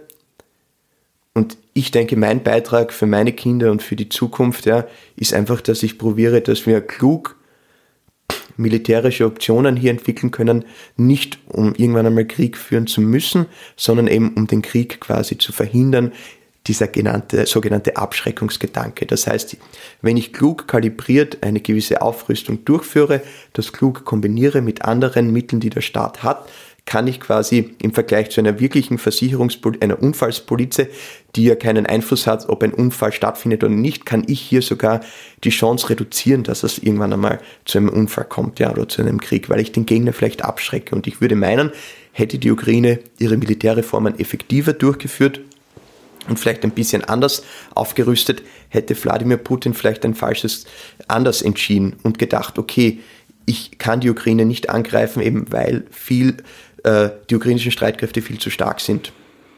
Das sind so viele Punkte, dass ja. wir wahrscheinlich darüber noch mal fünf Stunden reden könnten. Ich würde gern ähm, nachhaken bei der, also wen das im Detail interessiert, ich habe über eine Stunden lange Folge mit dem Martin Send von der Universität Innsbruck über Österreichs Neutralität aufgenommen. Ist auch ganz interessant. Ähm, ich würde jetzt da, daran anschließend noch gerne darauf eingehen, ähm, darüber habe ich auch mit Martin geredet, was wäre denn für Österreich jetzt, ähm, außer dass wir uns mal unserer Rolle in der Welt bewusst werden müssen, was eh schon mal wahrscheinlich äh, genug Aufgabe ist, was wäre denn deiner Meinung nach eine sinnvolle Option für Österreich? Weil es wird auch so gesagt, naja, ähm, die EU-Verteidigung funktioniert ja nur in Kombination mit der NATO. Frankreich, Deutschland, die sind ja integriert in die, in die Armee der NATO. Und da macht ja nicht jeder alles, sondern man hat gewisse Schwerpunkte und gemeinsam ähm, funktioniert das dann. Ähm, also so eine parallel dazu eine EU-Armee jetzt aufzubauen, die mit der NATO gar nichts zu tun hat, sagen manche Experten oder vielleicht alle, ich weiß es nicht, sag du es mir, äh, macht keinen Sinn so eine Doppelinfrastruktur äh, aufzubauen. Gleichzeitig ähm, habe ich seit spätestens seit Trump massiv Bauchweh, dass wir in Europa und in Österreich massiv von den Amerikanern abhängig sind. Heuer im Herbst sind Midterms, in zwei Jahren ist Trump vielleicht wieder Präsident. Trump war nie ein großer Fan der NATO, keine Ahnung, was dem einfällt und Trump ist ja auch nur ein Symptom für Probleme der amerikanischen Gesellschaft und keine Ahnung, ja, ja. was in Amerika in zehn Jahren passiert. Und ich weiß nicht, ob ich ihm, ob ich happy damit bin, dass wir ohne Unterstützung der USA, also ich weiß, dass ich nicht happy bin ja. damit, ohne Unterstützung der USA uns nicht verteidigen können. Aber was wäre jetzt in den nächsten Jahren in Österreich eine Debatte oder, oder politische Initiativen? Deutschland hat jetzt angekündigt 100 Milliarden für die Bundesheer, für die, Bund, die Bundeswehr. Was wäre denn deiner Meinung nach in Österreich sinnvoll? Also ich glaube, jetzt um das kurz zu sagen, auch also 12, 14 Milliarden Sonderbudget für das österreichische Bundesheer wären durchaus hilfreich. Ich glaube, was wir zuallererst machen müssen, ist einfach die Stärkung der militärischen Grundfähigkeiten. Ich habe am Anfang erwähnt, diesen Kampf der verbundenen Waffen, ich habe das vielleicht erklärt, das ist die quintessentielle Stärke einer jeden Streitkraft. Das können wir im österreichischen, im österreichischen Bundeswehr nicht, weil uns da die Fähigkeiten fehlen. Da fehlt uns teilweise äh, die Ausbildung auch, weil wir einfach nicht Geld, genug Geld dafür haben. Wir brauchen eine Kerntruppe, die fähig ist, wirklich im gesamten militärischen Spektrum zu operieren. Ja, da rede ich jetzt vielleicht von einer Brigade, drei bis 5.000 Mann, die wirklich fähig ist, einen hochintensiven Kampf zu führen. Das heißt also vielleicht möglicherweise als Beispiel, es bricht ein anderer Konflikt aus, es gibt ein kämpferische Auseinandersetzungen in Ungarn oder in einem Nachbarland und wir müssen einfach die Grenze blockieren und signalisieren, okay, über diese Grenze hier wird kein Kampf geführt. Das ist jetzt dann nur reine Spekulation. Natürlich gibt es dann die EU-Ebene, die NATO-Ebene, weiß Gott was noch, ja. Mhm. Vielleicht müssen wir irgendwann einmal unsere Interessen wahren im Balkan, im Westbalkan. Österreich hat hier eine große militärische Präsenz und in Kombination mit anderen Einheiten äh, müssten wir vielleicht hier robuste militärische Stärke demonstrieren. Ja? Also ich glaube, so eine Kernfunktion sollte erhalten bleiben. Und über andere Sachen können wir dann reden, über Spezialisierungen, ja. Ob wir dann mehr in den Gebirgskampf zum Beispiel investieren, in die ABC-Abwehr, wobei ich höre immer ABC-Abwehr und ich glaube, das Interessante ist ja so, und das ist im deutschsprachigen Raum immer, dass wir automatisch natürlich auf diese Optionen hingehen, die nicht in irgendeiner Weise mit Kämpfen zu tun haben. Und das hat natürlich teilweise mit unserer Geschichte zu tun. Aber eben ist das vielleicht auch kulturell sind wir jetzt da mittlerweile so veranlangt, ja, weil wir eben unter diesem Friedensschirm der Amerikaner über die letzten Jahrzehnte gelebt haben und wir haben uns nicht mit diesen Themen eigentlich auseinandersetzen müssen und dadurch hat sich das auch dieser Gedanke entwickelt, dass wir quasi darüber stehen, über Krieg stehen, ja, in Europa in gewisser Weise.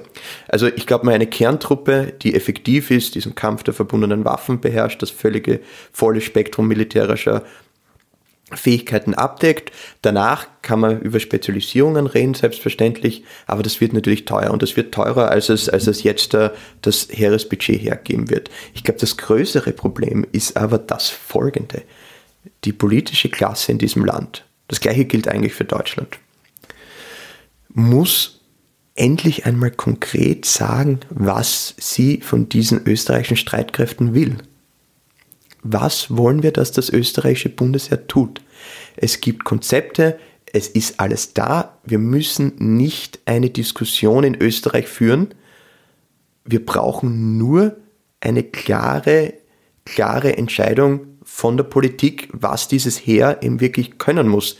Und weil du eben die Neutralität angesprochen hast, da wäre auch ein offener Umgang mit der Neutralität sehr gut. Zu sagen, nein, die existiert de facto nicht mehr. Wir sind in der Europäischen Union. Hier gilt eine stärkere Beistandspflicht als in der NATO sogar. Das heißt, wenn ein anderes Mitglied der Europäischen Union angegriffen wird, sollten wir solidarisch sein und diesem Land beistehen. Natürlich gibt es diese irische Klausel und alles und bla bla bla. Ja, man hat sich natürlich ein Schlupfloch hier ähm, auch ausgesucht in gewisser Weise. Die besagt, wir müssen nicht. Wir müssen nicht quasi. Als ja, also Staat man kann was anderes natürlich beisteuern und so weiter. Nur für mich ist dann schon meine grundsätzliche Solidaritätsfrage gegeben hier. Und möchte ich dann wirklich bekannt sein als Land, ja, dass ich mir quasi aussuche jetzt da oder ein Opportunist bin? ein sogenannter Trittbrettfahrer. Das ist ja oft so die Anschuldigung, die Österreich äh, also, also betrifft in gewisser Weise auf europäischer Unionsebene, aber dann natürlich auch in Europa im Allgemeinen. Ein Opportunismus eben, weil wir unsere wirtschaftlichen Interessen natürlich wahren wollen, aber letztendlich nie militärische Stärke demonstrieren wollen in gewisser Weise. Also ich glaube, hier herrscht einmal Aufholbedarf einfach. Wir brauchen hier klare, klare Vorstellungen von der politischen Klasse. Und ich bin dann eben nicht der Meinung, dass wir dann einen Dialog brauchen und wieder neue Konzepte entwickeln müssen.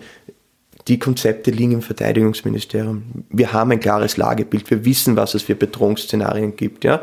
Was passiert ist vor dem Ukraine-Krieg, und das muss man wirklich sagen, die Regierungsparteien wollten aus diesem Bundesheer eine quasi äh, Hilfspolizei machen. Also man kann es nicht anders ausdrücken, in gewisser Weise. Und das ist jetzt eine objektive Evaluierung, das von mir als Militäranalyst kommt. Mhm. Wie das Ministerium umstrukturiert wurde, wie die Verbände aufgestellt wurden. Hier ging es hauptsächlich darum, sie quasi als eine bessere Grenzschutztruppe, äh, also aus dem, äh, aus dem Bundesheer eine bessere Grenzschutztruppe zu machen, die dann quasi für Assistenzeinsätze herbeigerufen werden kann, aber selbst nicht einmal für einen System, systemischen terroristischen Angriff gewappnet ist in Wirklichkeit. Ja. Und das war natürlich oder ist nach wie vor extrem problematisch. Und deshalb diese Idee eben, dass wir nicht aufrüsten, und ich weiß, die Grünen haben damit natürlich, jeder hat ein Problem mit dem Wort aufrüsten, ja, jetzt in der Koalition auch, aber hier kann man ja wirklich sagen, wir rüsten auf so niedrigem Niveau auf, dass wir nicht ein anderes Land mit unseren Waffensystemen bedrohen werden. Wir werden jetzt keine Rüstungsspirale dadurch auslösen. Ja. Was wir machen ist, eh, einfach unsere Bürgerinnen und Bürger in Österreich und dann in anderen Teilen Europas besser zu schützen. Und die Entscheidungen, die jetzt da getroffen oder nicht getroffen werden, werden die Sicherheit von meinen Kindern, von deinen Kindern für die nächsten 10 bis 20 Jahre beeinflussen. Ja? Das heißt also, in dieser Hinsicht ja, muss man sehr genau sich merken, wer jetzt in der Regierung ist und wer jetzt welche Entscheidungen trifft oder nicht trifft, meiner Meinung nach. Ja. Also, und ein Punkt, darf ich noch einen Punkt sagen, weil du sagst EU-Armee, es ist alles möglich, wir können über alles debattieren, aber die grundsätzliche Sache ist eben, dass wir jetzt die grundsätzlichen militärischen Fähigkeiten eben herstellen müssen in Ländern wie Deutschland und Österreich und in anderen Ländern, wo zu wenig investiert wurde. Und ähm, gleichzeitig ja, bin ich offen für Diskussionen über eine EU-Armee. Da gibt es viele strukturelle Probleme, da müssen wir viel mehr Geld in die Hand nehmen, viel mehr Fähigkeiten entwickeln. Wir müssen dann, wenn wir sagen, okay, die Vereinigten Staaten werden nicht mehr diesen Schutzschild über uns, über Europa haben, auch eine Debatte führen über die nukleare Abschreckung. Wer wird für die nukleare Abschreckung Europas verantwortlich sein? Wird das Frankreich sein? Ist es vielleicht Großbritannien? Eine Kombination? Oder doch noch die Vereinigten Staaten? Also da gibt es viele Faktoren, die es zu diskutieren gibt. Ich finde nur, es ist ein falscher Ansatz, und ich sehe das ja zum Beispiel bei gewissen Parteien in Österreich auch, wird immer wieder propagiert, ja, wir brauchen die EU-Armee und wir müssen nur, es gibt nur eine europäische Lösung. In Wirklichkeit ist das, ähm, im Englischen würde man sagen, passing the buck. Wir wollen damit nicht wirklich auf nationaler Ebene umgehen. Wir wollen da jetzt dann wirklich nicht selber uns darum kümmern. Wir schieben das mal auf die EU. Wir sind wirklich nicht komfortabel selbst. Also das ist nicht toll. Das widerspricht unserem kulturellen ähm, Erbe mit militärischen Fragen auseinandersetzen. Wir wollen nicht wieder in diesen Nationalismus vielleicht abgleiten und so weiter. Das heißt, also das hat nichts mit militärischer Effektivität äh, zu tun, ja, diese Debatte zur EU-Armee, sondern vielmehr, vor allem in den deutschsprachigen Ländern, wir schieben das ab, weil wir damit wirklich nicht sehr komfortabel sind, selber jetzt da mit diesem Gedankengut das ist für mich eigentlich die eigentliche Idee hinter mhm. dieser EU-Armee und nicht jetzt, da kann diese Streitkraft dann einsatzfähig sein, kann diese Streitkraft einen Gegner abschrecken, können wir damit eben Evakuierungsaktionen wie in Kabul durchzuführen und so weiter. Ja. ja. Und das ist, glaube ich, oft, wird oft unterschlagen in dieser Debatte. Ja. Und die NATO-Frage, ja, die NATO wird uns wahrscheinlich erhalten bleiben. Ich glaube, das ist grundsätzlich eine gute Sache äh, für Österreich. Natürlich brauchen wir keine Parallelstrukturen. Und ein Punkt noch eben, weil du sagst, die Spezialisierung in der NATO. Ja, die hat stattgefunden in den letzten 20 Jahren, aber nicht in dem Rahmen, wie das oft kolportiert wird. Und ähm, wie sich die Kriegsführung in den nächsten 20 Jahren entwickelt, mein Portfolio bei IISS, dem Institute for International Strategic Studies, wo ich arbeite, ist ja zukünftige Kriegsführung auch. Ähm, durch jetzt künstliche Intelligenz, Operationen im Cyberraum, andere emergente Technologien, geht immer mehr in die Richtung eben, dass wir nicht äh, einzelne Truppenteile eben quasi bereitstellen können und die dann irgendwann einmal zusammengestoppelt werden zu größeren Verbänden, sondern wir brauchen grundsätzliche äh, Einheiten, die fähig sind, das gesamte Spektrum eben abzudecken, die halt wirklich eine Fähigkeit haben, im Cyberraum zu operieren, gleichzeitig aber auch eben andere Operationen durchführen können, ja, weil einfach in Zukunft Information, Daten und so weiter die, der Schlüssel sein wird für militärische Operationen. Und ähm, hier gibt es enorme Probleme unter den Nationalstaaten, diese sehr sensiblen Daten teilweise auszutauschen. Das heißt also, wenn ich, ich weiß nicht, jetzt meine Gebirgsjäger hinschicke, eine Kompanie irgendwo zu einem sehr gefährlichen Einsatz und ähm, die dann nicht ihre eigenen Drohnen quasi mitnehmen und wir uns darauf verlassen eben, dass der Gegner, die, äh, der, Entschuldige, der Gegner, der Verbündete die Drohnen mitnimmt, ja, und dann kommt man drauf, oh, wir können diese Systeme ja nicht wirklich gescheit äh, miteinander kombinieren, beziehungsweise die haben Instruktionen, dass sie nicht diese, äh, diese Informationen eben von den Drohnen äh, an die Gebirgsjäger teilen können. Also da gibt es irrsinnig große sogenannte Interoperabilitätsprobleme in der Zukunft, die zunehmen werden. Mhm. Und das ist eben wieder der Punkt eben, wir müssen grundsätzlich fähig sein, alle diese Fähigkeiten mal selbst zu erfüllen. Nur dann können wir auch eine wirkliche wertvolle Leistung ähm, erbringen auf europäischer Ebene als österreichisches Bundesheer. Ja. Ich fand den Vergleich von dir mit dem Klimawandel interessant, weil ich für mich da auch selber ertappt. Also ich beschäftige mich als Journalist jetzt schon lange mit meiner Meinung nach wichtigen großen Themen, die die Zukunft ähm, unseres Zusammenlebens betreffen, aber das Bundesheer stand jetzt, ich bin auch Zivildiener gewesen, das Bundesheer stand jetzt nie ganz oben und ich habe mir eigentlich auch immer gedacht, wenn es Prioritäten gibt, dann dachte ich zuerst ähm, an, meine nicht, zum Beispiel eine ordentliche, einen ordentlichen Kindergarten in Österreich für Chancengleichheit zum Beispiel, wo es ja auch viel Geld braucht. Und das finde ich so interessant und ich habe das Gefühl, das ist in Österreich noch immer nicht einmal ansatzweise angekommen, dass wenn man sich zum Beispiel also für Klima- und Umweltthemen interessiert, dann tut man das ja, weil man seinen Kindern und Enkelkindern eine lebenswerte Erde da ähm, lassen möchte. Und im Prinzip gehört ja Selbstverteidigung und ein Militär genauso dazu, wenn wir jetzt, ähm, und wir leben eigentlich auf einer Insel, wenn wir uns den Wohlstand anschauen und auch die Offenheit, wie viele Menschen einfach leben können, wie sie möchten, ist einfach nicht selbstverständlich und auch, äh, dass Grenzen gewahrt bleiben auf immer, ist auch nicht selbstverständlich, wie wir sehen. Und da gibt es in Deutschland, zumindest kriege ich das medial mit, doch äh, ein größeres Level jetzt an Reflexion, eben auch dieser große Betrag ähm, der vielleicht dann gar nicht so groß ist, wenn man sich anschaut, wie, auch un wie unterfinanziert auch die Bundeswehr war teilweise. Aber in Österreich ist die Debatte ja irgendwie gefühlt schon am ersten Tag abgedreht worden. Oder wie ist dein Eindruck über so die Debatte in Österreich? Ja, ich glaube, du überschätzt, was in Deutschland hier mhm. gerade stattfindet. Also das ist ein sehr zäher und harter Austausch, der hier stattfindet. Und letztendlich ist die Reflexhaltung die gleiche, wie sie in Österreich ist. Diese Debatte abdrehen. Wir brauchen das in der Hinsicht nicht. Ja. Wir sind Teil der NATO und wir erfüllen dort unsere äh, Verpflichtungen, aber nicht darüber hinaus in gewisser Weise. Ja. Und die Prämisse lautet noch immer, die Amerikaner sind letztendlich die, die uns dann, sollte es wirklich zum Problemen kommen, retten werden. Ich glaube, das Schönste wäre ja, wenn sich die breite Öffentlichkeit mit diesem Thema überhaupt nicht beschäftigen muss. Ja? Dann hätten wir, glaube ich, als Militäranalysten, als Offiziere als ähm, ja, Strategen und so weiter unseren Job richtig gemacht. Weil Landesverteidigung, Verteidigung an sich sollte ja nur im Hintergrund wirklich stattfinden, in Friedenszeiten. Man muss nicht dran denken. Wir, wir, Entschuldige, ich bin, sollte ich sagen, ein äh, Reserveoffizier im Bundesheer auch, äh, wollen ja nichts anderes als diese Werte, die wir haben, schützen, die freie, pluralist, plural, pluralistische Gesellschaft verteidigen und eben nicht interferieren ja, mit, mit dem, was, was hier stattfindet in Österreich. Und also jetzt das zivile Leben und diese ganze Sache. Mhm. Und ich verstehe schon, dass vielleicht einige Leute jetzt genervt sind von dieser Debatte auch in Österreich. Und ich finde, das Schlimmste, was man machen kann, ist aber dann zu sagen, naja, für die drei Milliarden, die wir jetzt mehr ausgeben oder zwölf Milliarden, hätten wir halt, ich weiß nicht, da gab es einmal ein Plakat, glaube ich, das war, glaube ich, von der SPÖ, keine Ahnung, aber bei den Eurofightern oder bei den Draken oder so irgendwas, hier fliegt ihre Pension. Also dieser Vergleich ähm, ähm, ist, ist oft ein sehr problematischer, weil für mich deckt das ja eigentlich nur die Grundversorgung in gewisser Weise ab. Ja?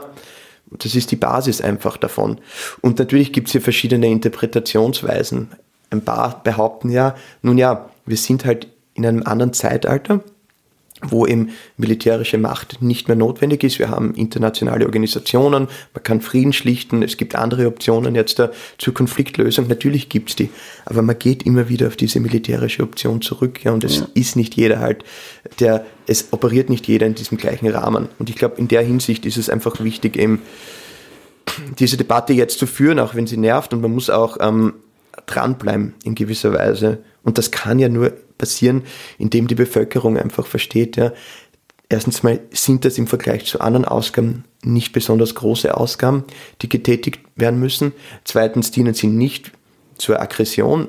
Es gilt hier wirklich eine Versicherungspolizei herauszunehmen. Und drittens ist das ein Baustein, um einfach die weitere Existenz unserer pluralistischen demokratischen Gesellschaft im Westen eben abzusichern. Und das ist für mich ja das Wichtigste. Ja? Und da finde ich eben die Parallele zum Klimaschutz sehr, sehr, sehr gut in gewisser Weise, weil das natürlich auch äh, Implikationen hat für das politische System. Und in der Hinsicht, ja, also ich bin ein Optimist, dass ich hoffe, dass wir da etwas erreichen können. Also ich bin, oft, bin offen dafür eben, dass das Bundesheer diese 10, 12 Milliarden bekommt. Und ich möchte dann auch äh, wirklich, also dass das Geld gut investiert wird und dass wir das langfristig investieren können. Aber ich bin dann auch keiner, der dann sagt, okay, im nächsten Jahr brauchen wir dann 15, 16 oder so irgendwas. Ja? Mhm. Also wir können das klug machen und langfristig auslegen ja, und nachhaltig.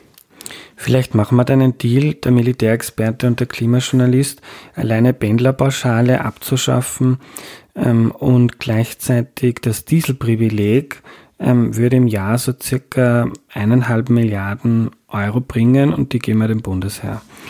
Wäre ich dafür, ja. Ich hoffe, mein Bruder hört das nicht. Der ist nämlich im Automobilsektor tätig. und es ist eben, wenn jetzt sich manche denken, das ist eher sowas, was halt die politische Landschaft entscheiden muss. Aber das Problem ist ja, dass zum Beispiel auch der Kanzler Nehammer gleich am ersten Tag gesagt hat, die Neutralität die steht gar nicht zur Debatte und da reden wir gar nicht drüber. Ähm, kann man auch so sehen, aber drüber reden wäre sicher gut und da haben wir, glaube ich, viel zum Nachholen. Ähm, also es ist halt schon auch so, dass die politische Realität davon bestimmt wird, kein Mensch traut sich das auszusprechen, weil er weiß, wie ähm, das Bewusstsein und die Meinung in der, in der Öffentlichkeit ist. Und darum ist man auch als Einzelner, als Podcast-Hörerin, als, als Bürgerin gefragt, sich damit zu beschäftigen, weil das mit ein Grund ist, dass das in der politischen Klasse nicht ankommt. Ich glaube, das hast du sehr gut so zusammengefasst. Ja, kann ich dir nur zustimmen. Ich würde gerne noch mal zum Schluss mhm. ähm, auf eine auf einen sehr interessanten Text eingehen, den du mir zur Vorbereitung geschickt mhm. hast. Der ist von Bernard Finel, wenn ich den richtig ausspreche.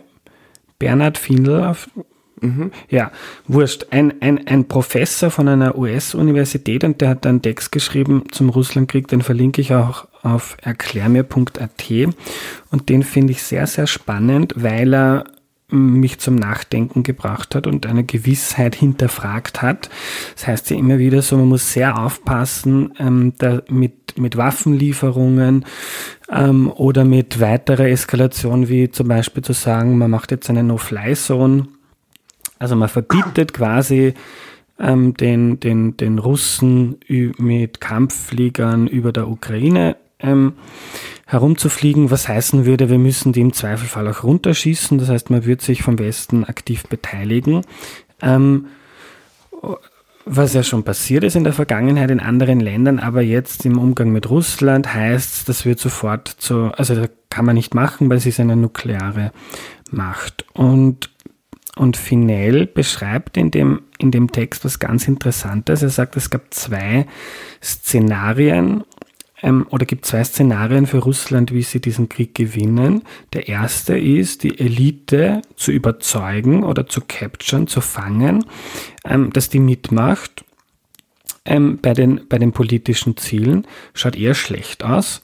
Und das zweite ist, äh, das Land, die Bevölkerung, die Infrastruktur so zu quälen und zu zerstören, dass die irgendwann aufgibt. Und das ist jetzt das Szenario, in dem wir uns befinden. Der Blitzkrieg hat irgendwie nicht funktioniert.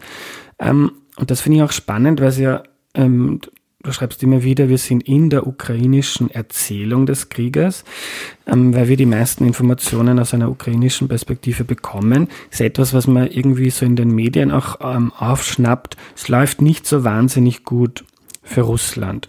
Und in diesem Text ist es so beschrieben, dass das viel zu früh ist, um das zu beurteilen. Und wenn man jetzt sagt, das Szenario, das Russland jetzt verfolgt, ist, möglichst viel kaputt zu machen und Leid zu erzeugen, wenn man so dann am Ende seine Ziele erreicht, ob es jetzt dann am Verhandlungsweg ist oder wie auch immer, dann läuft der Krieg eigentlich ganz gut, weil da sterben ziemlich viele Leute und da geht ziemlich viel kaputt.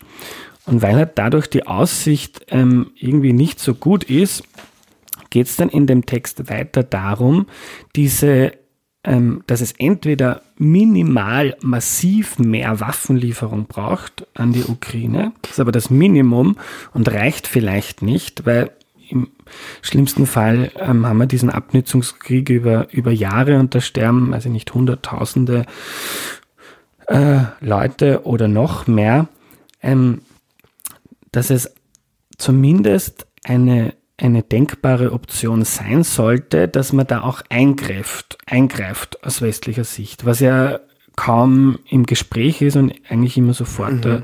ein Tabu ist.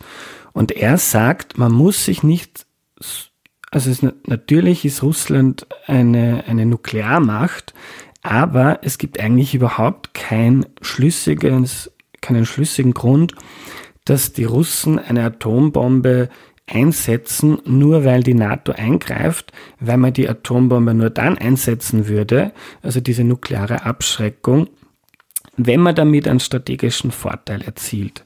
Ist aber völlig klar, wer dann ähm, bei einer Eskalation verlieren würde, nämlich Russland und Putin wäre vermutlich auch dann nicht mehr an der Macht, wenn es da wirklich zu einem, einem, einem großen Krieg kommt zwischen NATO und Russland. Also dass man sich da durchaus mehr trauen könnte, ähm, um den Ukrainern zu helfen, zu helfen und nicht nur, weil wir jetzt die Caritas sind, sondern weil es ja auch irgendwo um eine Weltordnung geht und um, und um Werte, die dort also, verteidigt werden. Ja, also Ich wäre hier sehr vorsichtig in Wirklichkeit. Also zuallererst einmal, wir wissen nicht, ob wir in, in der Mitte oder Ende dieses Krieges äh, uns befinden. Das ist einfach nicht eruierbar. Mhm. Das möchte ich nur jetzt zu dem Ganzen vorausschicken. Die ganze nukleare Debatte, das ist eine sehr heikle, selbstverständlich. Wenn man sich das ganze Konzept der nuklearen Abschreckung anschaut, nukleare Kriegsstrategien und so weiter, das ist auch etwas, mit dem ich mich natürlich beschäftigen musste über die Jahre hinweg, dann ist das Prinzip so absurd, dass man denken würde, das kann sich doch keiner wirklich ausdenken. Einfach von dieser Nicht-Logik oder menschenverachtenden Logik, die dahinter steht, im, hinter diesem Prinzip der nuklearen Abschreckung. Jetzt existieren natürlich diese Nuklearwaffen und Russland ist die führende Nuklearmacht nach wie vor neben den Vereinigten Staaten. Russland hat sogenannte taktische Nuklearwaffen. Das sind Waffen mit weniger Sprengkraft, die sie äh, natürlich früher oder später einsetzen können. Ich würde das jetzt dann nicht komplett ausschließen. Ich glaube aber, also die Chance ist extrem gering. Ich glaube auch nicht, dass es in der Ukraine passieren wird.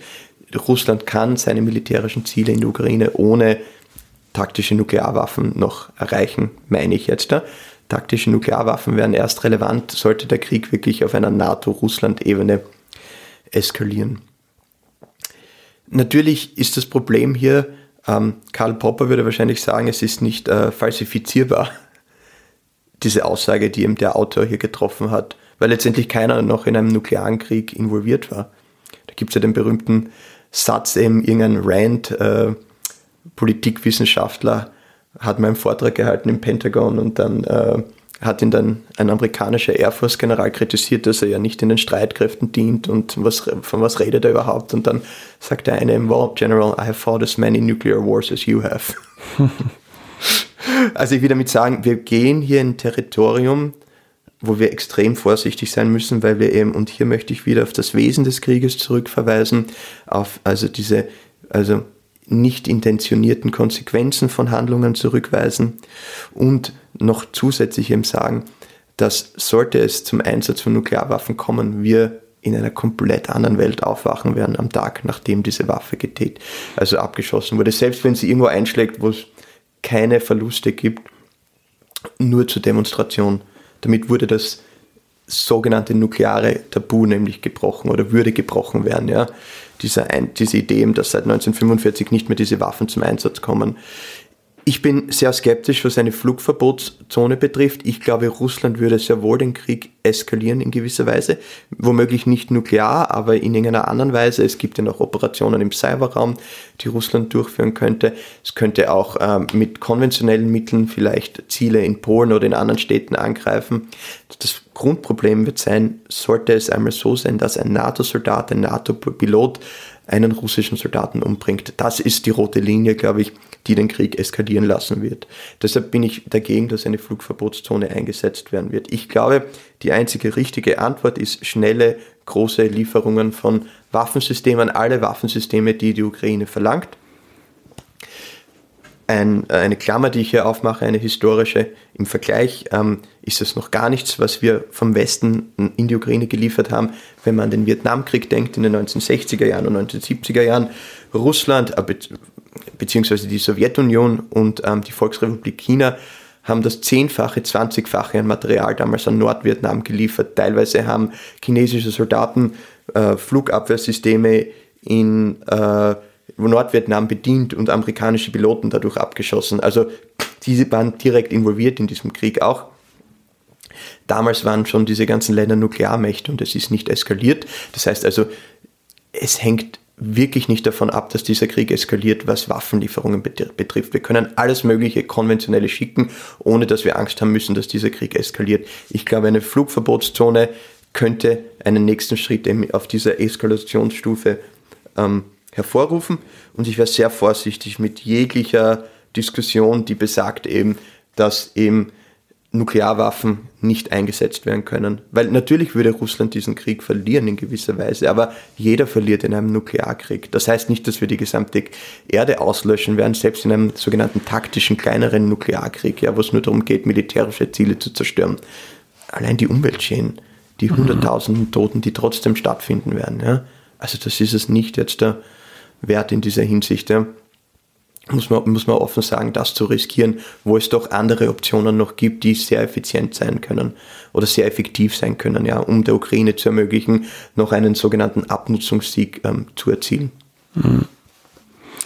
Was ist jetzt das, äh, was sind die Szenarien für die nächsten Monate und Jahre?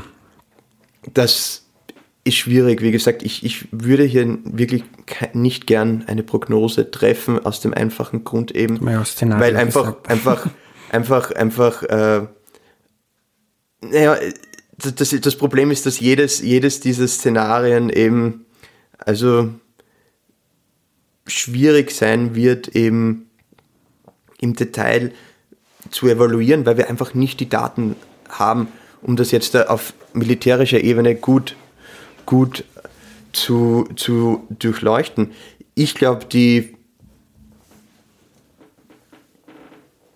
das wahrscheinlichste Szenario wird wahrscheinlich eine Art Abnutzungskrieg sein, der sich noch über einige Zeit hinaus strecken wird. Das bedeutet einfach, ähm, beide Seiten werden jetzt einmal versuchen, militärisch Facts on the ground zu schaffen, in gewisser Weise. Wir müssen die nächste russische Offensive abwarten. Wir müssen abwarten, eben ob es zu irgendwelchen politischen Entscheidungen kommen wird. Auf russischer Seite kommt es irgendwann einmal zu einer Generalmobilmachung. Wie wirken sich die Sanktionen früher oder später aus auf die russische Gesellschaft? Kommt es irgendwann einmal zu einer Kriegsermüdung? Die wird eintreten. Wann, mhm. kann ich nicht sagen. Wir müssen schauen, wie schnell die Waffenlieferungen in die Ukraine kommen von westlicher Seite. Können diese Waffenlieferungen die Verluste ausgleichen? Ja? Andere Szenarien, ich wage wirklich hier nichts im Detail im mhm. Moment zu sagen. Ja. Es ist noch zu dynamisch. Ähm, wie gesagt, wir wissen nicht einmal, ob wir jetzt in der Mitte oder Ende dieses Konfliktes stehen zu viele Variablen, also wenn du mir erlaubst. Ja, sicher. Die Glaskugel lassen wir eingepackt. Nochmal zu so einer westlichen Intervention die Nachfrage, dann, dann beenden wir äh, dieses Gespräch, das noch fünf Stunden weitergehen könnte oder länger. Jetzt gab es ja schon Situationen in der Vergangenheit, wo die NATO interveniert hat, zum Beispiel äh, in Serbien beim Kosovo-Krieg, ähm, wo ähm, wo man nach Srebrenica die Angst hatte, dass wieder ein Genozid passiert. Ähm, jetzt ist das in der Ukraine, weiß ich, vermutlich werden sich noch Leute damit beschäftigen, wie man das dann genau nennt und was dort noch passiert. Also es könnte schon sein, dass irgendwo der Punkt ist, wo man äh, aus humanitärer Sicht auch sagt, so, boah, wo ist jetzt da, wo ist die Linie, wo man es dann nicht mehr akzeptieren möchte, mit all den Eskalationsspiralen, die das nach sich ziehen können. Na, ich glaube, der Unterschied zu den Beispielen, die du genannt hast, mhm. ist erstens einmal geht es hier nicht um äh, den Krieg gegen eine Großmacht wie Russland. Mhm. Damals ist es ja ein Krieg gegen die äh, tapfere serbische bzw. bosnisch-serbische Armee gegangen, die noch nie eine Schlacht gegen unbewaffnete Zivilisten verloren hatte, bis zu diesem Zeitpunkt.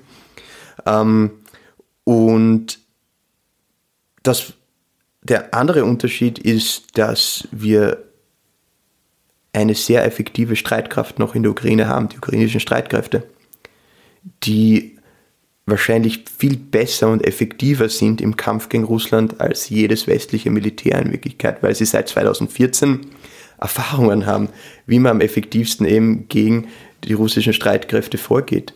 Also aus diesem Grund auch finde ich, das Beste, was wir machen können, ist Waffenlieferungen. Weshalb ist nicht gesagt, dass wir eben so einen großen militärischen Erfolg erzielen können mit einer westlichen Intervention im Vergleich zu den Risiken, die involviert werden.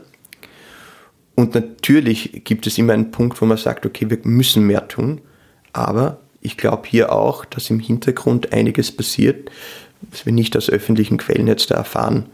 Zum Beispiel eben Unterstützung durch ähm, Spezialeinsatzkräfte, die mit Zielsuche von russischen Zielen eben helfen, also die den Ukrainern helfen, eben russische äh, Ziele anzuvisieren. Nicht jetzt auf den Knopf drücken oder irgendwas, aber einfach helfen zu identifizieren. Das heißt also nachrichtendienstliche, nachrichtendienstliche Operationen, die vielleicht stattfinden im Hintergrund. Ja.